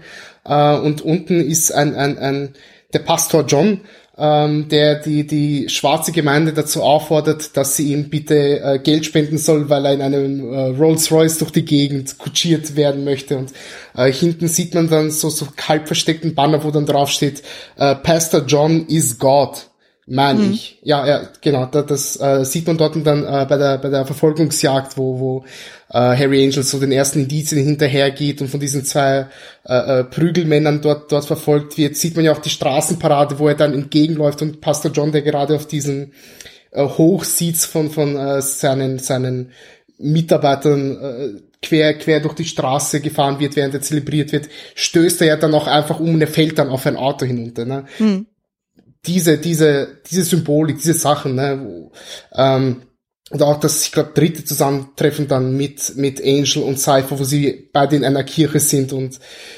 ja, äh, Angel versucht ihm so, so ein paar, so ein bisschen das, das, sein, sein Herz auszuschütten und irgendwie nicht mehr so ganz klar kommt, was passiert denn da alles und anfängt zu fluchen und dann aber zwei, drei Mal ermahnt wird so, hey, beruhig dich, wir sind hier in einer Kirche, du musst dich gediegen ausdrücken, ne es, man sieht es vielleicht insgesamt drei Minuten in dem Film und ich finde es wirklich, ich meine, auf der einen Seite kann man sagen, es wäre vielleicht ein bisschen zu überladen, wenn man das auch noch mit hineingebracht hätte, aber irgendwie habe ich so das Gefühl, das wurde nicht zu Ende erzählt. Ich hätte da echt gerne ein bisschen mehr drinnen gesehen. Mhm. Ich meine, natürlich hat man das auch so ein bisschen konter, konterkariert dann mit dem, äh, mit den ganzen Voodoo-Ritualen in Bayou, aber ja, dennoch hätte ich so, so an, an der klassisch äh, christlichen Religion ein bisschen mehr mehr, mehr Kritik gesehen. Mhm. Ja, ich weiß, was du meinst. Weil also darauf das, läuft es ja auch natürlich hinaus durch den, durch den Teufel. Ja, ich weiß auf jeden Fall, was du meinst. Also, was man am Anfang ja sieht, was du meinst, auch da, wo ähm, Angel dann Cypher das erstmal trifft, das ist ja dann dieser Gospel-Gottesdienst quasi. Genau. Und das ist ja auch sehr ekstatisch, also wo die auch anfangen zu singen und mit lauter Musik und die wedeln dann mit ihren Geldscheinen da durch die Gegend und yay! Und dann ist dann irgendwann später dann, glaube ich, ist, äh, Angel nochmal dann da und da findet er ja durch Zufall dann diesen Minischrein wo er dann auch mhm. so schon irgendwie da diese Augen dann auf einmal liegen und dann irgendwie, ich glaube, so ein Affenkopf und ein umgedrehtes Kreuz und also sehr, sehr eindeutig dann so diese, ja, eher so satanistisch angehauchte Stelle und wo dann auch Harry sich auch denkt, so, oh Gott, was ist das denn jetzt alles so? Ich weiß jetzt nicht, ob das jetzt quasi der Schrein von Cypher dann war oder ob das dann der von dem besagten Pfarrer dann war, der ihn dann unten ja gesehen hat, den, den Pastor John, meint es er. Mhm. Und also ich habe das auch so ein bisschen äh, gesehen, so wo ich das Gefühl hatte, so, hm, also es wirkt jetzt auch für mich die ganze Zeit so, als wäre dann, als wäre der christliche Glaube dann eher durch diese Käuflichkeit dann irgendwie so dargestellt worden. Also von wegen so, okay, die sind korrupt, die lassen sich auf alles ein, egal was, äh, ja. äh, selbst auf Kosten der Gläubiger. Und man sieht das ja auch ganz kurz dann auch in, in Louisiana, meine ich jetzt dann, äh, in New Orleans, wurde ja dann, ähm, das sieht man nur ganz, ganz kurz, es gibt ja dann irgendwie dann, ich glaube, das ist sogar so eine Baptistengruppe dann so, wo dann irgendwie, ich glaube, eine Frau getauft oder sonst irgendwo, die in so einem See dann sind. Das ist nur ganz, ganz kurz Ja, mit so ja, Statisten. stimmt. wo er auch so dieses ekstatische von wegen so, ja, keine Ahnung, reingewaschen und ne, dann so, und dann siehst du ja dann diese ganze Schar von Komparsen, die auch alle so, ja, ja, hm, ja, das pa- passt schon alles so. Also, das ist ja auch relativ typisch für Amerika, sozusagen, dass die ja teilweise sehr radikal sind, was das Thema christlicher Glaube auch betrifft. Das ist ja heutzutage ja immer noch so. Und dann hast du ja eben diesen Kontrast dann auch zu dem Voodoo, wo dann, glaube ich, auch gezielt dann, ich glaube, Epiphany sagt das dann auch so, weil ja Harry sie ja drauf anspricht, von wegen so, hey, übrigens, Tut Sweet ist jetzt auch irgendwie tot und wir, wir, ähm, wir stopfen die ja nicht irgendwie mit irgendwelchen äh, Eingeweiden dann irgendwie zu und, äh, und wenn wir die dann umbringen und Epiphany dann auch sagt, so, äh, sorry, aber wir, wir machen zwar Mudo, aber wir bringen keine Leute um. Und wo Genau. dann einfach ein bisschen ein Wir- Kontrast wir- dann auch gezeigt wird. Genau, wir, wir, wir kreuzigen keinen, keinen lebenden Mann. Ja, Ja. Ich, ge- genau das heißt. Ja, und wie, wie du auch richtig gesagt hast, mit dieser, mit dieser Aufforderung nach dem, nach dem Geld, das sie haben möchten, dieser, dieser Tausch quasi, das, das Materielle für das Wohlbefinden, sag ich mal unter Anführungszeichen, das hat man auf der, auf der Seite des christlichen Glaubens hier zu sehen mit, mit der, mit der Gospelkirche. Aber zum anderen hat man das dann natürlich auch äh, logischerweise mit dem, mit dem Teufel. Ähm, die, die Seele wird verkauft, es wird etwas hergegeben, was nicht zu, zu fassen ist bekommt dann aber dafür quasi Reichtum durch, durch den Erfolg als, als äh, Schnulzensänger. Hm. Ja, was aber nur eine gewisse Zeit dann auch wert und so, weil dann gesagt wird, Genau. ja, irgendwann musst du den Preis dann zahlen, ob du willst oder nicht. Und in dem Fall ist es ja so, dass dann Cypher ja dann eben durch ähm, die Übernahme von Harry, also indem er ihn ja gezielt zum Mord dann irgendwie dann bewegt, dann ziemlich deutlich wird so, okay, äh, dein Pfad ist von Leichen gepflastert, so im Sinn von, okay, du kannst mir einfach nicht entkommen, so ich bringe einfach jeden um, mit dem du in Kontakt hast. Und das wird ja auch immer sehr schön angeteasert, so dass dann immer dann, wenn er eine neue Person dann trifft, dass er immer dann zuvor die Mordwaffe in der Hand hat oder sie begutachtet. Und das dann ziemlich schnell dann klar, also wenn man das Muster dann erkennt, dann denkt man so, ah, okay, dann so, was ich, bei dem Arzt, den er, glaube ich, als erstes trifft, das ist ja auch eben der Revolver. Bei Mhm. der Kosemark, also Also bei der Margaret ist es dieser, ja genau, das ist dieser komische kleine Säbel. ja, diese, diese Dolch oder was auch immer das dann sein soll. Ja, Dann genau. Bei Toot Sweet, also dem ehemaligen Bandkollegen, da ist ja das Rasiermesser. Und Mhm. bei Epiphany ist es ja dann die eigene Waffe und dann, glaube ich, eben diese Kette mit den Erkennungsmarken. Ja. Wo dann, glaube ich, auch ein bisschen so mit den Erinnerungen irgendwie gespielt wird und so, weil irgendwie ja gezeigt wurde, so, okay, dass ähm, er hatte ja dann irgendwie diese Sexszene mit ihr dann gehabt und so, wo man sich auch so fragt, so, äh, also der Altersunterschied ist ja doch schon sehr, sehr heftig, aber da lässt sich auch mal sehr heftig dann streiten so und sie war ja dann, als dann wieder diese Polizeibeamten, so die ihn ja, also die Angel immer wieder aufgesucht haben, ihn besuchen, da ist sie ja noch am Leben und so und er hat ja dann erst die Erkennungsmarken dann gefunden und erst danach war er dann wieder in seiner Wohnung und da sind die Er- Erkennungsmarken auf einmal bei ihr. Ich glaube, da wird er auch so ein bisschen getrickst dann. Ja, genau. Ne? Aber gut, das spielt ja auch irgendwie in diese Amnesie-Geschichte auch mit rein. Also, dass einfach Angel dann einfach keine Kontrolle mehr darüber hat, so was da um ihn herum alles passiert. Weil es wird ja auch dann irgendwie ansatzweise auch mal gezeigt, so von wegen, also ich glaube, ganz am Ende wird ja dann so diese riesige Montage auch gezeigt, so wie er dann gezeigt wird, wie er die Leute nach und nach dann auch so umbringt und auch so relativ seelenruhig dann so von wegen, okay, du hast dann irgendwie die Hände Blut verschmiert, aber du rauchst noch eine, kein Problem. Und dann denkst du auch so, ah, okay, Ja. ja. Ja, wo, wobei ich das äh, nachwiegend so ein bisschen komisch finde. Ne? Also jetzt vor allem beim, beim ersten Mord an, an dem Fauler, ne? Ja. wo er noch so ein bisschen, ja, fast schon seelenruhig dabei ist und sich das Streichholz noch an der, an der Schuhsohle irgendwie anreißt und sich eine Zigarette anzündet und alles also irgendwie schön noch seine, seine Fingerabdrücke überall wegwischt und dann beim nächsten Treffen mit Cypher vollkommen ausgelöst, aufgelöst ist und meint, oh mein Gottes Willen, du wirst nicht glauben, was ich hier alles erlebt habe und wo, hast du mich da hineingetrieben? Also, Weißt das, das passt irgendwie schwerlich zusammen, muss ich ehrlich zugeben. Ja, ja, sehe ich auch so. Also ich hatte auch das Gefühl gehabt, so der ist ein bisschen zugelassen. Also dafür, dass er auch eigentlich vorher immer gesagt hat, so er hat eigentlich mit Morden und sowas überhaupt nichts zu tun. Der macht ja sonst immer nur eher Versicherungsfälle oder sowas. Und dann kommt dann sowas. Also ich werde auch jetzt nicht so seelenruhig. Also ich überlege gerade, ich hatte nämlich jetzt neulich auch noch mal, weil ich irgendwie dann auch Assoziationen zu dem Film hatte, die neuen Pforten wo es ja auch ganz viel dann so, Mhm. so um dieses Dämonische geht, so, du hast ja dann diese Figur von ähm, Johnny Depp dann so, die ja dann ein satanistisches Buch aufgrund der äh, oder anhand der Echtheit irgendwie beurteilen soll mit zwei anderen Exemplaren. Und dessen Weg ist ja auch dann von Leichen gepflastert so. Und das passiert ja auch unter mysteriösen Umständen so Und ich hatte das Gefühl, der ist dann um einiges geschockter dann so, wenn dann irgendwie dann stellt, oh, derjenige, mit dem ich vor einem Tag gesprochen habe, der ist auf einmal in einem See und diejenige, die ich äh, auch vor einem Tag gesprochen habe, die ist dann auf einmal erwürgt und fährt ins Feuer und hast du nicht gesehen. Und ihr hatten das Gefühl, so, er ist ein bisschen zugelassen, obwohl er manche Albtraumsequenzen dann schon ziemlich zeigen, so, okay, er kann auch aufgelöst sein. Also ich, das sieht man ja auch in dem Film, so Mickey Rourke kann das ja auch durchaus spielen. Es ist dann halt nur die Frage, inwieweit die Regieanweisung in dem Moment anders war. Das weiß man nicht. Ja, ja, das stimmt schon. Ne? Ähm, was ich jetzt für mich nicht so hundertprozentig deuten konnte, ist diese Abneigung gegen Hühner.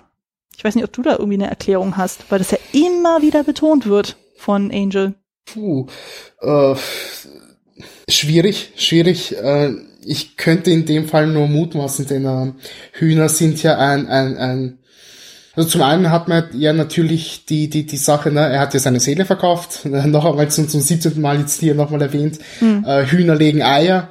Äh, wir haben das ja mit den, mit den, mit den Eiern als äh, äh, Cypher hier, wie du richtig gesagt hast, hier so ganz, ganz präzise und, und quälend langsam das, das Ei schält und dann ja auch sagt, ich glaube, was sagt er, um, the egg is considered as, as the soul of the human being oder so etwas mhm. in, in die Richtung dass man da das sieht, okay, er hat eine Abneigung gegen Hühner, also hat er auch eine Abneigung gegen Eier. Er hat seine Seele verkauft. Äh, er kann also mit dem Ei als Symbol der Seele nicht mehr anfangen. Er weiß gar nicht mehr, was das ist. Er hat das schon hergegeben. Also mhm. er möchte irgendwie gar nicht mehr daran erinnert werden, wenn man so möchte. Und mhm. zum anderen hat man das ja auch noch mit den, mit den ganzen Voodoo-Zauber. Da werden ja, ja, Hühner und, und äh, Hühnerbeine und, und Hy Blut der Hühner ist ja so ein wichtiger, äh, äh, ja, wichtiges spirituelles Zeichen für für die Menschen dort, die die daran glauben und die das äh, dort zelebrieren und ähm, hm. naja, vielleicht noch da in, in in dem Bereich, dass man das so sieht, aber ich meine ist, ist wirklich schwierig zusammenzufassen. Ich habe mir da auch lange, lange Gedanken darüber gemacht und ich komme da auch nicht so wirklich auf den grünen Zweig. Ja. Ja, weil es ja wirklich sehr, sehr, sehr, sehr häufig betont wird, auch so von wegen so, ja, ja ich habe was gegen Hühner und hm, geh mir weg mit Hühner und hast du nicht gesehen. Und ich meine, irgendwas gelesen haben, ich bin da jetzt aber auch nicht so firm, was das betrifft, dass dann irgendwie anhand, aber das betrifft eher Hähne, also dass dann irgendwie anhand einer Hahnfeder irgendwie der Teufel gekennzeichnet werden kann oder sowas. Also da lasse ich mich jetzt nicht drauf festnageln, so, aber da, ich meine irgendwie sowas in der Richtung gehört zu haben, aber da bin ich leider nicht ganz so fit drin, was so biblische Symbole oder ähnlichem betrifft. Aber was ja auch schön ist, ist ja dann genau in dieser Eisszene, das ist wirklich ein ganz, ganz kurzer Moment, aber man sieht ja dann so, wo Cypher ihm ja dann dieses Ei dann präsentiert, so von wegen so, möchten mhm. sie auch eins? Und was macht er stattdessen? Mhm. Er nimmt einfach nur eine Prise Salz und schüttet die über die Schulter. Genau. Und das ist ja, hat ja irgendwie sowas mit Aberglauben zu tun. Also ich glaube, das heißt ja irgendwie sinnmäßig äh, den Teufel irgendwie blind machen oder sowas. Also dass man dann irgendwie von ja. sich ablenkt was ja, glaube ich, auch eher so ein intuitiver Griff dann von, äh, von Angel dann war, aber das fand ich irgendwie auch sehr schön so. Und einfach so diese ganze Szenerie, auch so dieses dann so, ja, er hat dann eben dieses Ei, dann so diese symbolische Seele von Favorite und so, und dann pult er die nach und nach an und dann isst er die auch noch ganz langsam und genüsslich, also von wegen so, okay, mhm. er nimmt die Seele quasi so, äh, so an sich, so von wegen so, okay, äh, ihm dann so quasi so demonstriert von wegen so, okay, du kannst machen, was du willst, so, deine Seele gehört eben hier. Werde sie für mich dann verschlingen. Finde ich einfach ein schönes, großartiges Bild was ich auch spannend fand, auch rund um Cypher, ist ja dann, das ist nur ganz, ganz minimal zu sehen, aber das sind tatsächlich die Fingernägel. Also das sind ja künstliche Fingernägel. Ich weiß nicht, ob dir das aufgefallen ja. ist, aber die werden mit jedem Treffen immer länger. Ja, ja. Das fand ich auch ganz, ganz schön, ganz subtil. Und musste auch ein bisschen schmunzeln, so aufgrund seines Zopfes, weil ich dachte immer so, hm, ich dachte immer so, diese Hipster-Zöpfe, die kamen dann mehr erst so in den 2010ern. Aber offenbar hat Robert De Niro die schon vorher dann etabliert. Ja, Robert De Niro, der Trendsetter. ja, definitiv. Und so. Aber ich finde, das äh, steht ihm auch sehr gut. Also ich finde, das macht bei ihm dann durchaus was her. Durchaus. Ne? Durchaus, ja, ja, ja, ja. Ähm, das, das sieht schon gut aus. Ich meine, auch mit dem, mit seinem Vollbart, das, äh, das passt wirklich gut zusammen. Also ja. Robert De Niro wirkt, wirkt irgendwie zehn Jahre jünger in diesem Film, als er es damals eigentlich war. Ja. Also wirkt irgendwie so wie ein Mit-30er, würde ich fast schon sagen. Mm, ja gut, so jung hätte ich ihn jetzt, glaube ich, nicht geschätzt und so, aber ich bin auch nicht gut in sowas. ja.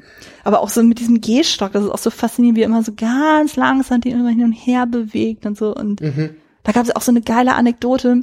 Also äh, De Niro hat sich ja wirklich sehr, sehr intensiv mit dieser Rolle befasst und dann irgendwann meinte er dann zu Alan Parker so, hey Mensch, hier, ich habe da irgendwie so einen Laden gefunden. Ich war gerade in Paris und so und da gibt's so richtig, richtig großartige Gehstöcke, dann so und dann so, ja, dann kannst du ja einen besorgen. So, ja, aber ich will mir vorher die Erlaubnis holen. Ja, wo, wieso denn? Ja, die kosten, ich weiß nicht, ob insgesamt oder jeweils irgendwas mit 30.000 Dollar. und wo Alan Parker dann auch so meinte, so, weißt du was? Wir machen das so, wir schicken einfach jemanden von der Crew dahin, die sollen sich das angucken und die sollen Fotos machen, dann können wir das nachmachen. ja. Dachte ich auch so, ja, okay, das macht auf jeden Fall Sinn. Also, meine, es ist ja nicht ungewöhnlich, dass man durchaus die ein oder anderen Unkosten für einen Film macht, aber 30.000 für so ein Gehstock ist schon echt heftig. Das ist happig, ja. Ja, aber es sah ja auf jeden Fall geil aus. Also das muss man mal sagen. Also es macht auf jeden Fall viel her. Also gerade beim allerersten Treffen, der sitzt da einfach nur so auf seinem Stuhl, Thron, was auch immer. Und dann dreht er so ganz langsam diesen, äh, diesen Gehstock immer hin und her. So und auch so dieser erste Dialog ist auch so interessant, so von diesem, so, Motto, ja, könnte ich mal ihren Ausweis sehen? Also, wo man sich auch erstmal denkt, so, hä, warum sollte man das denn tun? So, und dann erst so nach und nach so checkt so, ah ja, okay. Der guckt dann einfach so, äh, unter welcher Identität dann quasi Harry die ganze Zeit äh, rumwandelt. Mhm. Und, äh, und dann auch so dieses so, ja, sind Sie sicher, dass Sie, dass wir uns nicht schon mal begegnet sind? Ihnen sagt Ihnen der Name Johnny Favorite überhaupt nichts und hm und ja, oder dann dieses so, wo auch der Anwalt so sagt, so von wegen so, ja, wir haben da einen Vertrag und so und ja, ich will einfach nur wissen, ob der noch lebt oder tot ist. Also wirklich so ganz ruhig, so ganz minimalistisch. Mhm wohingegen ja dann äh, Mickey Rourke ja so gegen Ende ja dann so ja, äh, völlig emotional ist. Also das fand ich ja dann ab einem gewissen Punkt schon fast wieder zu viel. Aber kann man sich auch drum streiten, aber ich fand das auf jeden Fall sehr, sehr interessant. Was ich auch interessant fand, war ja dann das Thema mit Charme kann man alles bekommen. Also mir fällt das insbesondere bei Angel dann auf, dass mhm. er dann irgendwie immer so eine, so eine Charmmasche dann auflegt, insbesondere gegenüber Frauen. Sieht man ja das erste Mal ja. ja. bei dieser Krankenschwester, wo er dann versucht, eben rauszufinden, okay, ist dann Johnny Favorite immer noch in dieser Klinik dann stationiert oder ist er dann schon rausgeholt worden? Also bitte ist er überhaupt noch da? Und dann ist er dann irgendwie, hat er, glaube ich, dann dieses Treffen mit dieser, ich weiß nicht, was ist, irgendwie, irgendwie so eine Reporterin, diese Blonde, mit der er auch noch Sex hat? Naja, soweit ich das verstanden habe, ist sie ja so, so eine Art Mitarbeiterin von ihm. Irgendwie sowas, also sie hat ja auch irgendwie dann irgendwelche Unterlagen ja dann anscheinend zusammengeklaut mhm. und sowas und dann wo die ja dabei sind, irgendwie sich gegenseitig auszuziehen und so und dann so parallel so, ach ja, der war übrigens mit der und der verlobt und der hat das und das gemacht und nee, nee, nee, so und denkst also, das läuft so nebenbei und denkst so, äh, okay, das ist so auch eine interessante Form der Faktenzusammentragung, mhm. indem man das Vergnügliche mit der Arbeit dann irgendwie verbindet. Und dann auch so äh, später dann so mit Epiphany, so, wo er auch erstmal denkt, so, ah, okay, ich meine, ich weiß nicht, wie alt jetzt die Rolle von, äh, von Harry Angel angelegt ist, so, aber der wirkt ja auch schon mindestens 20 Jahre älter als jetzt Epiphany.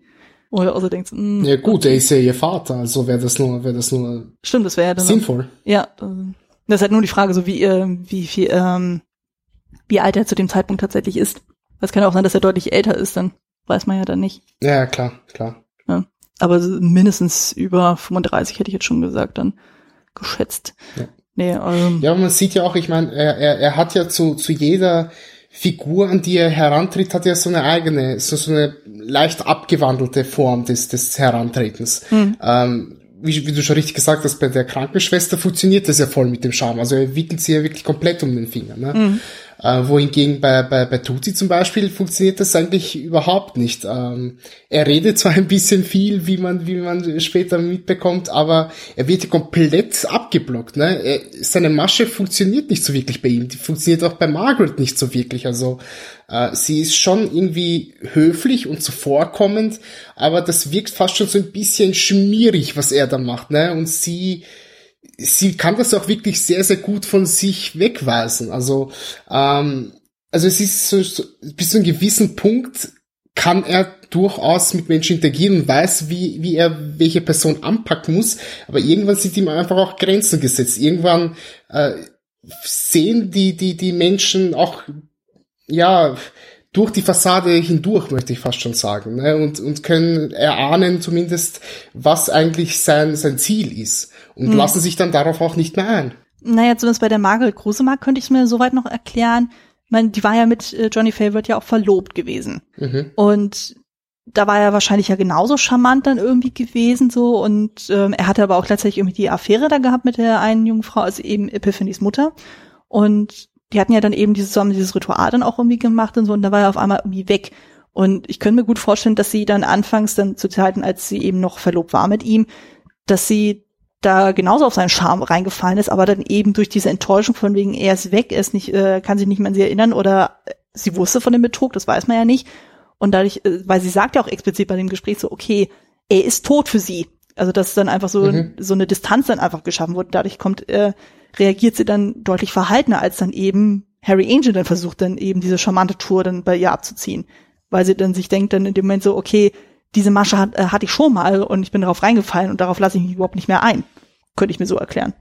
Würde Sinn ergeben. Ne? Also, dass sie sich einfach emotional total distanziert hat von generell Männern oder sowas. Also, ich meine, gut, das ist ja in dem Moment eine, eher eine berufliche Situation, die zuerst zusammentreffen, weil Harry Angel das erstmal erst nur äh, aufschlägt, um als potenzieller Kunde da sich sein Horoskop erstellen zu lassen. Mhm. Aber dann eben im Laufe des Gesprächs wird ja ziemlich deutlich, okay, er sagt ja auch irgendwann so, nee, ich bin kein Kunde und bla und ich bin auf der Suche nach eben den Johnny Favorite, so ich habe einen Auftrag und bla und wo es ja wirklich super kalt dann darauf reagiert, davon denkt so, oh nee, hier geh weg und ich will mit dem nichts mehr zu tun haben, der ist tot. Also könnte ich mir dann so weiter erklären, so dass man sagt, okay, das ist dann eher quasi so eine Folgereaktion daraus, weil die anderen Frauen, die er quasi das erste Mal dann trifft, so, die sind ja dann deutlich zugänglicher. Also sei es dann eben dann die junge Krankenschwester, sei es dann eben seine Kollegin, die ja dann die ersten Notizen zusammenbringt und so, oder dann eben Epiphanie, die ja dann auch irgendwie seinem Charme erliegen ist, weil sonst würde sie ja nicht dann irgendwann bei ihm an der Türschwelle des Hotels anhocken und dann irgendwie so richtig hardcore mit ihm flirten. Mhm. Und wo ja dann eben diese Sexszene dann auch entsteht. Wo ich auch so denke, so, boah, die ist aber schon echt gruselig. So gerade mit diesem tropfenden Blut von der Decke, so, da denkt man sich auch so, oh Gott, oh Gott, oh Gott. Stelle ich mir echt gruselig vor beim Dreh dann. Ja. Also, na, vor allem dann auch so, wie sie am Ende dann stirbt, so, wo auch so denkt, so, oh Gott, also das ist schon kein schönes Bild. Also man sieht ja eigentlich nicht wirklich viel dann so, aber ja, sie hätte ein schönes langes Leben haben können. Ja, ja, das ist richtig. Ja.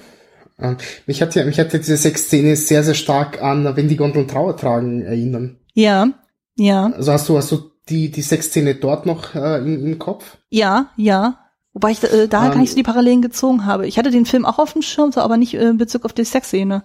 Aber ich weiß, was du meinst. Weil die ist ja auch sehr schnell geschnitten und so und dann auch eher untypisch. Die ist, die ist sehr schnell geschnitten. Zum einen, die ist äh, sehr stark verfremdet. Also der Ton ist unheimlich stark verfremdet. Man hat wirklich sehr, sehr viele verschiedene Einstellungen drinnen und man, wie soll ich sagen, es wirkt schon fast so obskur. Es wirkt fast schon wie ein Fiebertraum. Und mhm. so ähnlich funktioniert jetzt diese Sexszene hier ja auch, dass wir äh, dass das den Herzschlag hören und und äh, so ein bisschen Musik eingespielt und als als das Blut dann tropft, dann äh, verstummt das alles so ein bisschen. Also die Musik wird so ein bisschen herausgefädet und, und das Ganze wird statt eines lieblich zärtlichen Sexualakts hat das ja fast schon etwas Satanisches, möchte man dann fast, möchte man dann, dann, dann schon behaupten, ne? mit mhm. den ganzen äh, komischen Behältern, wo ja das Regenwasser auf, aufgefangen wird, wo das Blut hin, heruntertropft und sich verfärbt und ach, das hat, das hat schon, das hat schon einen unglaublichen Impact. Das ist etwas, das, das äh, behält man sich irgendwie im Hinterkopf. Das, das, das, ich möchte fast sagen, das prägt einen durch, durch den weiteren Film oder, oder begleitet einen durch den weiteren Film. Mhm. Und so ähnlich funktioniert das ja auch bei, bei, bei Don't Look Now. Ja. Zum anderen, äh, um noch einmal auf Don't Look Now zurückzukommen, hat man das ja dann auch mit, mit dem Ende, äh, äh mit dem, mit dem Kind, das dann ja vom, vom Teufel eingenommen wird. Mhm. Beziehungsweise wo dann Louis Cypher sich, sich dann selbst hinein äh, äh, äh, positioniert hat man ja dann ja auch mit der, mit der alten Dame im roten Regelmantel. Mhm. Spoiler an dieser Stelle für wenn die Gon den Trauer tragen. Aber ja, tut mir leid, der Film ist auch schon der ist älter, knapp 50 Jahre alt, also das ist okay. Wenn man, wenn man Film interessiert ist, hat man den mit Sicherheit schon gesehen. Ja. Ja, aber wo du genau auf diese Frau dann zu sprechen kommst, die Parallele hatte ich nämlich tatsächlich eben zu Angel hat gesehen. Und zwar sieht man ja immer wieder eine Person komplett in schwarz gekleidet die immer irgendwo ja. sitzt oder irgendwie Wände abwischt und so und die erst ganz am Ende dann kurz dann gezeigt wird. Da hatte ich dann tatsächlich die Parallelen gesehen zu Wendig und den Trauertragen, wo man ja immer dann eine kleine Person im roten Mantel dann irgendwie sieht, wo der Vater dann, also dann eben die Figur von Donald Sutherland, ja die ganze Zeit denkt, das ist seine Tochter, die dann doch nicht tot ist und die dann durch ja. die ganze Stadt verfolgt. So. Und hier in, in Angel Heart sieht man das ja auch immer wieder. Da gibt's ja dann diese Person in komplett schwarz verhüllt, dann so, die dann irgendwelche blutverschmierten Wände dann wischt dann so oder dann irgendwo sich hinsetzt dann. Oder die ist dann, glaube ich, auch unten da bei dieser Gospelkirchen ähm, Szenerie dann auch, dann sitzt sie alleine so und dann wird aber Harry Angel angegriffen, noch bevor er auf die Person irgendwie reagieren kann.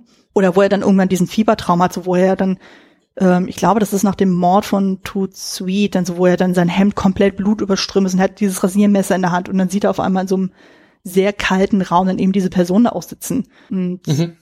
ganz am Ende des Films, dann, wo er dann zum Hotel zurückgeht, dann sieht er diese Person ja nochmal und da sieht man aber das erste Mal das Gesicht und die dann halt quasi ihm dann so hinterher guckt, bevor er dann sein Hotelzimmer mit der toten Epiphany dann findet, ist dann die Frage so, wer soll diese Person sein? Also ja, ja, man hat ja auch sehr stark dieses, dieses Thema der self-fulfilling prophecy drinnen, möchte ich hm. fast schon sagen. Also äh, das Schicksal ist schon ein Stück weit vorherbestimmt, man kann dem einfach nicht entgehen, egal was man macht. Und je weiter, je weiter man sich da hineinsteigert und je, je mehr man sich dafür interessiert und sehen möchte, was, was ist denn da überhaupt Phase, desto enger zieht sich die Schlinge einen um den Hals, möchte man schon fast sagen. Hm. Ja, das stimmt. Ja, aber wie gesagt, ich kann irgendwie diese Person da am Ende dann nicht so hundertprozentig zuordnen, so ob das dann irgendwie quasi ähm, Johnny Favorites ursprüngliches Aussehen ist, ob das einfach nur ein Handlanger war, denn so von dem Ritual, was sie dann äh, gemacht haben, dann damals eben dann mit diesen Matrosen. Es wird ja auch nicht hundertprozentig aufgeklärt, so, aber das fand ich auf jeden Fall auch spannend, so, also, weil es hat ja in dem so einen ähnlichen Effekt wie ja bei Wenn die Gone in Trauer tragen, eben mit dieser Zwergenfrau, wo man ja auch mhm. nicht wirklich gesagt bekommt, so, was es mit der auf sich hat. Aber das weist auf jeden Fall so Parallelen dazu. Was ich auf jeden Fall nochmal erwähnen wollte, was ich auch sehr, sehr spannend fand, ist, ähm, es gibt ein Zitat aus Ödipus, was Cypher mhm. dann erwähnt. Und das ist ganz, ganz am Ende. Da sagt er dann, also zumindest in der deutschen Übersetzung sagt er, wie furchtbar ist das Wissen, wenn das Wissen keinen Gewinn bringt. Also ich habe ja dann auch tatsächlich Ödipus im Studium gelesen so und da heißt es sogar in meiner Übersetzung, wehe, wehe, klar sehen, wie furchtbar, wo es nicht nützt, dem klar sehen, denn also wo es dann quasi darum geht, sich mit der Wahrheit auseinanderzusetzen. Mhm. Was ja in dem Fall ja auch passt, dann so wo er dann Angel dann wirklich äh, final dann auch wirklich mit der Wahrheit konfrontiert wird, von wegen so, okay, er ist tatsächlich Johnny Favorite im falschen Körper quasi und oder mit den falschen Erinnerungen auch viel mehr so und Cypher weiß das auch und denkt, macht sich quasi so einen Spaß daraus, so von wegen so, oh ja, hier, schön und gut, dass du endlich äh, dann die Wahrheit erkennst, so, aber im Endeffekt bringt dir das eigentlich überhaupt nichts. Du gehörst eh hier, also von ja. daher. Aber es ist sowieso spannend, so dass er dann eigentlich, ähm, dass dann Cypher wirklich dann das Ganze wirklich wie so ein Katzen-Maus-Spiel inszeniert. So, also im Grunde genommen, er hätte ja eigentlich von vornherein sagen können, hey, du bist Johnny Favorite, du hast die Seele, ich will die wieder haben, sondern dass er wirklich diese komplette Schnitzejagd dann irgendwie ihn ergehen lässt und so und äh, ihn so nach und nach so wahnsinnig werden lässt. Was ja auch irgendwie dann passt zum Teufel dann so, aber das fand ich auch irgendwie interessant so im Nachhinein. Ja, ja, das auf jeden Fall. Ähm, ein Punkt, den ich auch noch ansprechen möchte, ist auf jeden Fall die, der Transport des, des Wetters, möchte ich, möchte ich fast mhm. schon sagen, durch Bilder. Ja. Also äh, wir haben das mit dem, mit dem äh, künstlichen Schnee in New York, den du schon, schon angesprochen hast, der ähm, so ein bisschen komisch aussieht. Also es sind immer so ein paar kleine Fleckchen, äh, äh die, die, ja, ist fast schon so ein bisschen Gatsch, würde man in, in Österreich sagen. Also äh, das ist kein Schnee mehr, das sind einfach so die Überreste, die nicht, nicht mehr wegschmelzen konnten, ja. wo ja äh, auch Harry Angel irgendwie so ein paar Mal durch, durchgeht dadurch und so diese Pfützen entstehen und mhm. Wasser zu den Seiten spritzt und ähm, das ist ja auch alles wirklich sehr, sehr kühl. Ne, sie, der, solange in New York ist, hat das Bild einen unglaublich harten Blaustich drinnen. Mhm. Und wenn es dann nach, nach uh, Louisiana geht, ist ja alles sehr, sehr schwülig. Ne? Er, er fängt an zu schwitzen. Also man sieht, als er aus dem Zug steigt und irgendwie sein, sein komisches Leinenjackett äh, auszieht, diese, diese riesengroßen Schweißflecken unter den Achseln, die er hat. Ja. Er ist permanent am Schwitzen, er ist super unrasiert. Er hat ein unglaublich bleiches Gesicht. Also äh, äh diese, diese, diesen komischen äh, Nasenschutz, den er, den er äh, geschenkt bekommt, den kann auch wirklich gebrauchen in New Orleans. Und einfach diese, diese Hitze, diese Schwüle, die, die durch Bilder transportiert wird, finde ich unglaublich gut eingefangen. Das hat mich sehr, sehr stark an, an Do the Right Thing erinnert. Äh, beispielsweise, der ich glaube so ein, zwei Jährchen später dann, dann herausgekommen ist, wo ja auch die, die Hitze und was sie mit den Menschen macht, ein, ein äh, der zentrale Punkt des Films ist. Ähm, es ist irgendwie, es ist einfach gelöst, aber es ist wirklich, es, es transportiert eine, eine unglaubliche Schwere mit und das muss man wirklich sagen, ähm, Hut ab vor den, vor den Machern dort, das ist wirklich phänomenal gemacht. Mhm. Im Grunde hat es ein bisschen was von diesem Spiel so warm, äh, so, so kalt, wärme, heiß. Also im Sinn von je ja. näher dem Ziel kommt, so umso äh, äh, heißer wird es dann auch. Ja. Ja, ja habe ich aber auch gesehen, das fand ich auch sehr, sehr fantastisch. Und generell fällt ja auch auf, dass dann der ganze Film ja doch farblich wirklich sehr, sehr reduziert ist. Also man hat ja wirklich, mhm. man hat ja eigentlich keine wirklich großartigen, knalligen Farbelemente da drin. So, also man sieht natürlich dann das Blut dann auch, aber ansonsten ist es doch sehr, sehr reduziert. Also es hat dann sehr viel dieses Blaustichige, also gerade in New York, dann hast du ja dann eher so diese, ja, sehr, sehr dumpfen Warmfarben, dann so in, äh, in New Orleans und so, also was ja eher so, so ein beige-braun dann auch eher wirkt, was ja auch eben dieses Schwüle ja auch nochmal ein bisschen unterstützt. Und dann natürlich auch diese harten Kontraste dann mit Sch Licht und Schatten. Also gerade wenn man jetzt zum Beispiel diese Erinnerungsfetzen auch immer hat, so du hast ja irgendwann mal so diese, dieses Treppengeländer dann so, wo die ja dann nach und nach in diese Wohnung dann irgendwie dann reinkommen, ähm, um dann eben diesen Matrosen dann zu opfern. Oder dann eben diese Fahrstuhlszene, dann wo auch immer ganz viel damit gespielt wird um dann einfach ähm, wahrscheinlich auch um die Weise dann auch dann dieses Film Noirige dann auch irgendwie darzustellen, was ja auch gerade so 40er, 50er Jahre war das ja durchaus ein populäres ähm, Genre gewesen, so wie ich das verstanden habe. Und im Grunde haben wir das ja hier auch so. Du hast ja dann diese Detektivgeschichte, die dann so nach und nach dann so dem Ziel näher kommt so und im Grunde kommt er dadurch dem Abgrund eigentlich immer näher. Und dadurch, gerade weil er auch schon so, so ein sehr verhärmter Charakter auch ist, dann so, der eigentlich im Grunde genommen nichts hat dann so vernünftig, so der lebt eigentlich nur für seinen Job dann so und arbeitet sich dann irgendwie durch.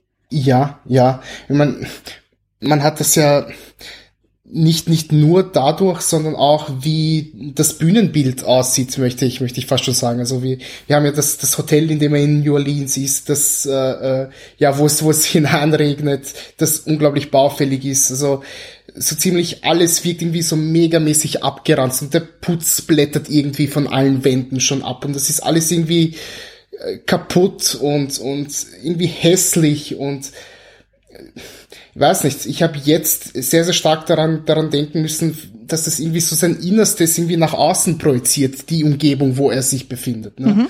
Also, ähm, keine Ahnung, also selbst, selbst wenn er auf diesen, auf diesen, in diesem Strand ist, dort auf Coney Island, ne, diese, diese kurz zwischengeschnittene äh, Szene, wo, wo ja dieser Strand ist mit den Krebsen und unglaublich viel Abfall, der dort einfach nur ist. Mhm. Und es hat einfach nichts Schönes, nichts Romantisches, nichts Angenehmes, also woran man denkt, wenn man irgendwie an, an Vergnügungsparks und, und einen Strand denkt, einen Sommerurlaub denkt. Das ist alles so, so kühl und hässlich und fällt alles so komplett in sich zusammen. Mhm. Ähm, und auch das wiederum transportiert so wirklich, wirklich toll die komplette Stimmung und auch das Innenleben von, von Harry Angel. Ja, definitiv. Und ich glaube auch gerade mit diesem Wintersetting ganz am Anfang oder mit dem noch Wintersetting, so wo auch alles sehr unterkühlt ist und so. Und er selber ist ja auch eher ein sehr emotional kalter Mensch dann so, oder der halt keine Gefühle zeigt in dem Sinne, immer total cool down ist und so. Und dann erst so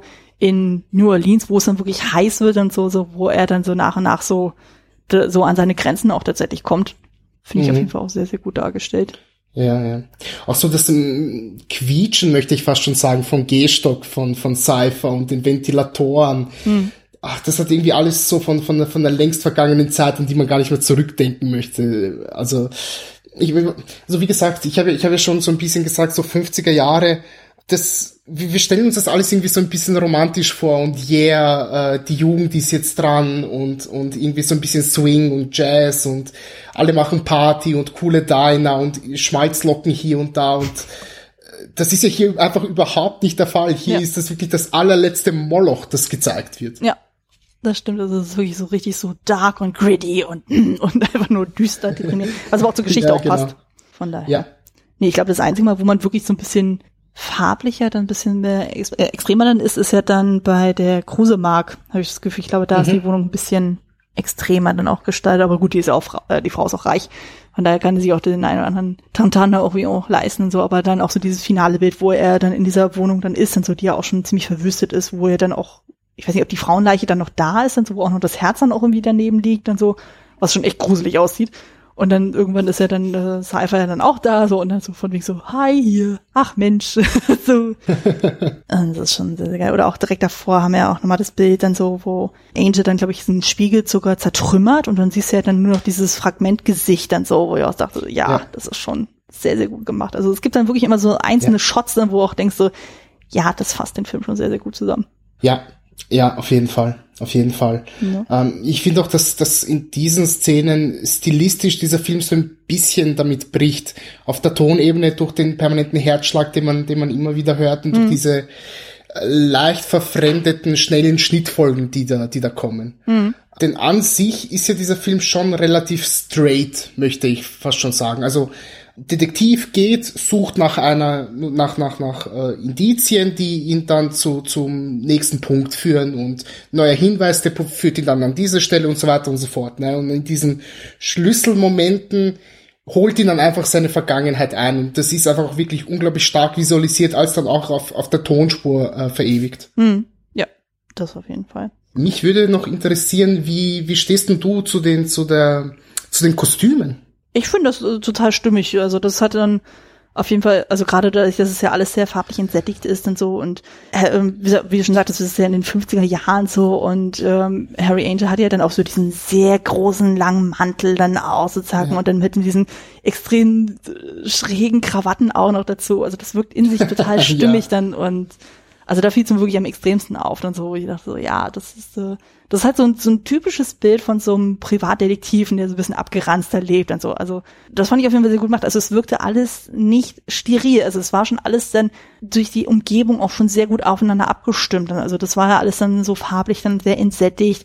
Du hast es dann auch wirklich gesehen, dann so, wenn irgendwas total zerknittert war oder dann total schweißgetrieben, dann so. Also das fand ich alles sehr, sehr rund. Also das äh, ist mir durchaus dann auch aufgefallen. Also da war es auch wirklich so, dass man auch gesagt hat, so, also kann ich mir zumindest so vorstellen, dass die Kostüme in dem Fall auch nicht im Vordergrund stehen, sondern die sollten dann wirklich so im Einklang eben mit dem Szenenbild und mit der Szenerie dann auch sein. Also deswegen sind die auch eher ein bisschen zurückgenommen, was ich aber auch gut finde. Und ja, ja, ich, durchaus. Und ich finde, das sind auch irgendwie so, also wenn du den Trenchcoat oder diese Krawatten hernimmst oder die Hemden, die, die sehen alles so aus wie irgendwie billig produzierte Ware aus den 50ern, möchte ich fast schon sagen. Also das ist alles so zerknittert und hässlich und man sieht jeden, jeden jede Schweißflecke.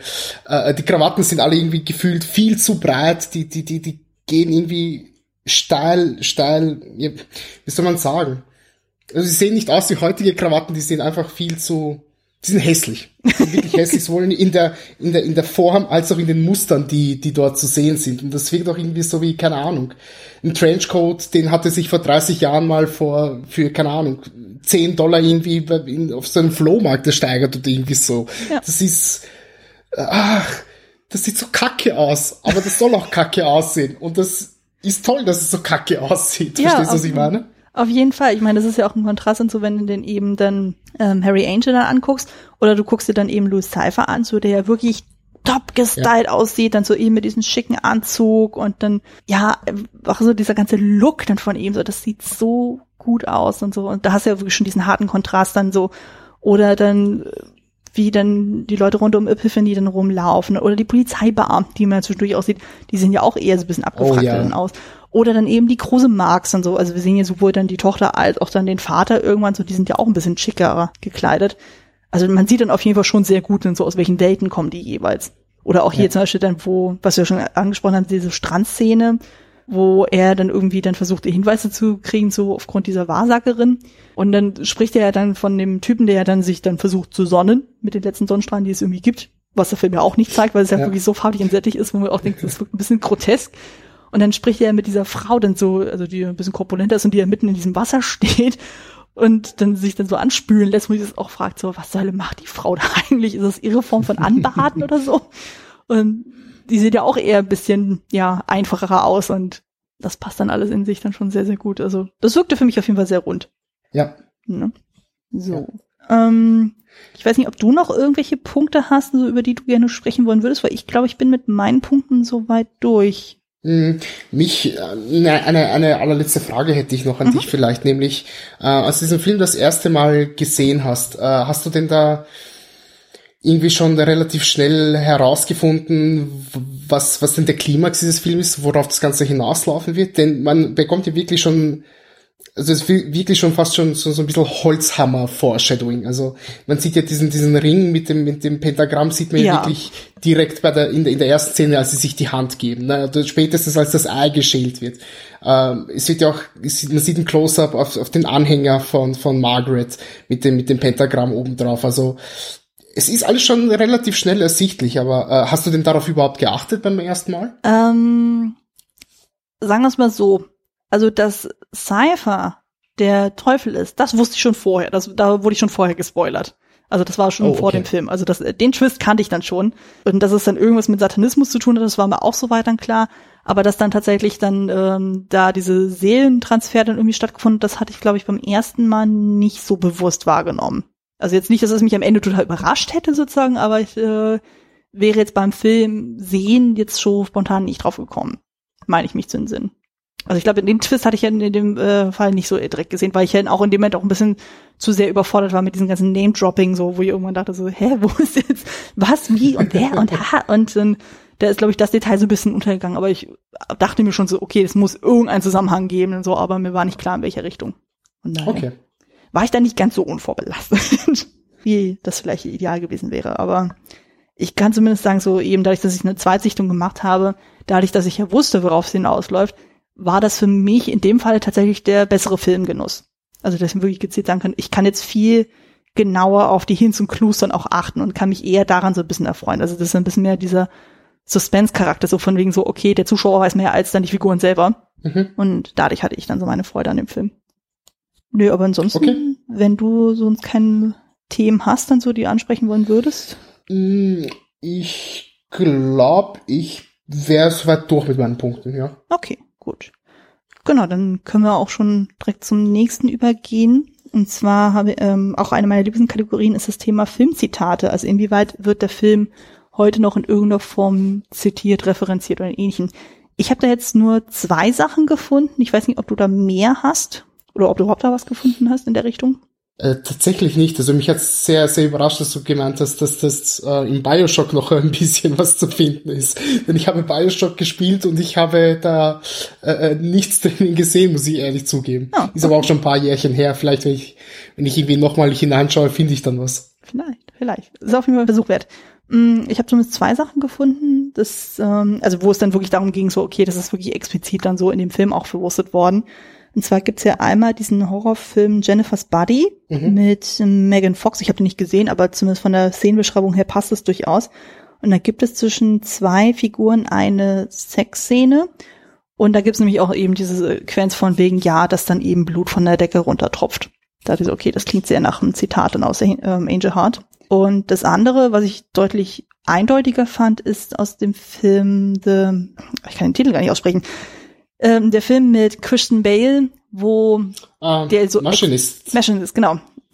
Wo ähm, der so, so unglaublich abgemagert ist. Und da ja. ist es anscheinend auch so, muss jetzt ein bisschen anteasern, da geht es ja auch anscheinend so um so eine Identitätskrise, um so Wahnvorstellungen. Und da gibt's irgendwann auch diesen Satz, wo es dann heißt, ähm, I know who you are. Und das ist ja quasi so ein bisschen die Gegenthese zu ähm, Harry Angels I Know Who I Am. Mhm. Und ähm, da gibt's ja auch noch diesen Charakter Even und der weist wiederum Parallelen zu Louis Cypher dann auch irgendwie auf. Okay. Ja. Also ich habe den Film auch nicht gesehen, aber ich hatte dann geguckt und so und dann dachte so, ja, okay, von der Beschreibung her klingt das auf jeden Fall sehr, sehr schlüssig. Und das, ähm, also eben gerade mit diesem Zitat und so, das klingt für mich eigentlich nach einem sehr, ähm, guten Hinweis darauf, so dass es tatsächlich davon inspiriert sein könnte. Mhm. Klingt auf jeden Fall schlüssig. Ich habe den Film nämlich auch noch nicht gesehen. Ja, okay, dann. Ja, nee, aber ansonsten habe ich auch tatsächlich nichts weiter gefunden. Also ich weiß auch gar nicht, ob der Film das auch wirklich so anbietet, so dass man den irgendwie so zitatträchtig dann irgendwo einbauen könnte. Also wüsste ich jetzt nicht. Schwerlich. Ich, ich glaube nicht. Ich glaube nicht. Also am ersten vielleicht, wenn man wenn man sich wirklich äh, explizit mit dem mit dem Thema äh, äh Voodoo, Satanismus und so auseinandersetzen möchte, dann würde man da vielleicht noch am ersten was, was hinausziehen können. Ansonsten denke ich, dass dieser Film gar nicht so viel, so viele Zitate hergibt oder, oder, ich meine, dieser Film ist ja auch wirklich fast schon vergessen, möchte ich, möchte ich fast schon meinen. Also, mhm. außerhalb unserer, unserer kleinen, unserer kleinen, äh, Filmenthusiastenblase äh, spricht heute eigentlich niemand mehr über diesen Film. Ja. Äh, was ich sehr, sehr schade finde, aber was, ja, natürlich, wenn, wenn du da irgendwie Referenzen darauf, darauf machst, dann äh, wird es auch irgendwie niemand, äh, niemand aus dem Kinopublikum verstehen oder wissen, worauf du da Bezug nimmst. Von dem her, hm. schade irgendwie, aber ja, nachvollziehbar. Ja. Aber ich glaube, dann äh, vielleicht mit Hilfe dieses Podcasts und so oder auch mit der Folge von Bahnhofskino können wir da vielleicht ein paar Leute mehr für den Film auch begeistern. Ich hoffe es zumindest. Ich hoffe es. Ich hoffe es. Genau. Dann können wir auch mal generell die Frage dann für uns auch klären, so ist denn der Film ist generell wert geschaut zu werden? Sollte man ihn im Regal stehen haben? Und wem würden wir diesen Film generell empfehlen? Was würdest du sagen? Ich würde sagen, ganz klares Ja. Man sollte sich diesen Film anschauen. Ähm, man sollte diesen Film auch im Regal stehen haben. Es gibt leider, soweit ich weiß, keine übermäßig großen, tollen äh, Special Editions davon, aber die herkömmliche DVD tut es auch.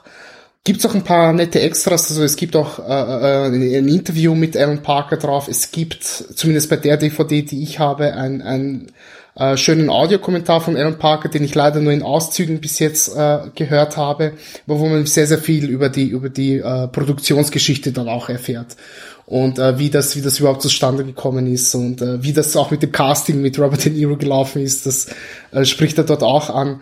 Äh, und es gibt tatsächlich so eine ganz ganz große ja Behind the Scenes Doku, also ganz ganz groß übertrieben, also schon so 15 20 Minuten, wo man sieht, wie einzelne Takes äh, gemacht wurde, also vor allem von der von der Verfolgungsjagd zwischen Mickey Rook und den zwei Männern, die ihn da quer durch die Straßen verfolgen, wie das Ganze äh, funktioniert hat, ist ähm, ist wirklich schön. Und äh, ja, wie gesagt, ich, ich mag diesen Film sehr. Äh, ist, ist ein sehr, sehr wichtiger Film für mich gewesen. Äh, Habe ich ja schon angesprochen am Anfang des Podcasts. Von dem her, äh, ja, man sollte sich diesen Film anschauen. Und für wen würde ich den empfehlen? Hm, naja, zum einen allen Menschen, die irgendwie Interesse daran haben, sich so ein paar ja, mit, mit dieser Zeit auseinanderzusetzen. Also die sehr, sehr stark auf Neo-Noirs stehen, die sehr, sehr stark auf ähm, Detektivgeschichten stehen, die, die aber vielleicht nicht unbedingt so das Zentrale da sind, sondern eher das, das, das äh, Menschliche dahinter erforschen, sage ich mal. Also nicht so eine, so eine typische Schnitzeljagd, sondern ja, wie gesagt, die eher so den, den, den Spirit dieser Zeit aufleben möchten und da nicht unbedingt nur auf das, auf das äh, Glorifizieren der 50er Jahre bedacht sind. Mhm. Ja, kann ich auf jeden Fall so unterschreiben. Ich würde auch sagen, also generell auch Leute, die dann mal ähm, frühere Filme von Mickey Rourke mal sehen wollen. So, also ich kannte ja auch bisher nur die neueren ja. Sachen und so. Und wenn man sagt, hey, man will auch mal einen Film sehen, so wo er dann doch ein bisschen weniger operiert aussieht und wo man auch ein bisschen mehr von seiner Schauspielkunst dann auch sieht und so, da ist auf jeden Fall zu empfehlen, Robert De Niro-Fans sowieso. Und was auch meinst, eben so Leute, die Detektivgeschichten mögen, also gerade so dieses dark and gritty-mäßige, das passt dann auf jeden Fall mhm. gut. Mm, Genau. Durchaus. Und ich meine, äh, nur noch ganz kurz zu ja. Mickey Rook.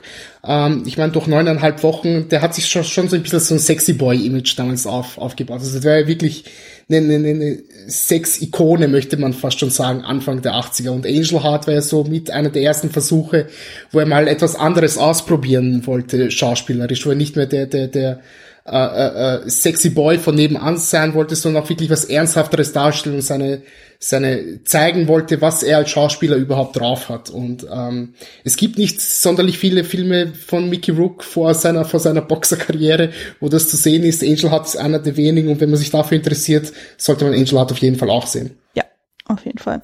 Genau und auch wer sich dann für Alan Parker auch in, interessiert, so, der hat ja auch irgendwie gefühlt äh, verschiedene Genres dann auch gemacht, also von Musical ja. bis hin zum Tanzfilm bis hin jetzt hier zu diesem Horror, Mystery, Thriller, was auch immer das äh, sein mag, dass man da so ein bisschen äh, sich öffnet so und ähm, ja, also ich denke auch so, es lohnt sich auf jeden Fall den Film mal zu schauen und so. Ich weiß nicht, ob der für jedermann ist, dann so, also Leute, die dann nicht unbedingt Blut sehen können, so für den ist es auch wahrscheinlich nichts. Aber ja. Also der hat also auf meiner DVD hat er zwar schon FSK 16, da weiß man auch dementsprechend, okay, da gibt es eine gewisse Gewalt und auch eine gewisse Blutanteil und so. Also wenn man sagt, nee, da ist man ein bisschen zu sensibel für, sollte man sich das überlegen und so, aber allein so diese, ich finde so allein so diese Szenen rund um äh, Robert De Niro, rund um Louis Cypher, die lohnen sich schon auf jeden Fall. Diese, also allein diese Eiszene, die sollte man sehen. Ich finde die wirklich ja. gut. Also ich finde, das sagt so viel über äh, das Schauspiel von Robert De Niro aus und so und einfach so, wie man auf so minimalistische Art und Weise so viel transportieren kann. Also das macht wirklich was her. Ja, eine Frage hätte ich noch, weil äh, ich habe da ein bisschen recherchiert und habe da leider nichts gefunden. Das letzte Mal, als wir Louis Cypher sehen, hat er seinen, seinen äh, schönen Zopf geöffnet. Man ja. sieht ihn ja mit langen Haaren. Mhm. Und das ist schon ein sehr interessantes Bild. Also Robert De Niro, so kennt man Robert De Niro nicht. Und ich wollte dich fragen, hast du irgendwie herausgefunden, ob das eine Perücke war oder, oder wie sie das gemacht haben, weil ich habe da leider nichts finden können. Äh, ich glaube, das war sein Naturhaar. Ich äh, bin mir jetzt aber auch nicht so sicher. Ich glaube, das ist tatsächlich seine Naturhaare in dem Moment. Dass er Ja? sich hat lang wachsen lassen. Nicht schlecht, das hat äh, sicher ein, zwei Jährchen gedauert, bis sie so lang wurden. Ich wollte gerade sagen, also wenn du überlegst, so pro Monat wächst das hier Haar dann ein Zentimeter äh, im Schnitt hinzu. Ist ja, du hast wirklich sehr schnell wachsendes Haar und so und die gehen ja locker über die Schultern.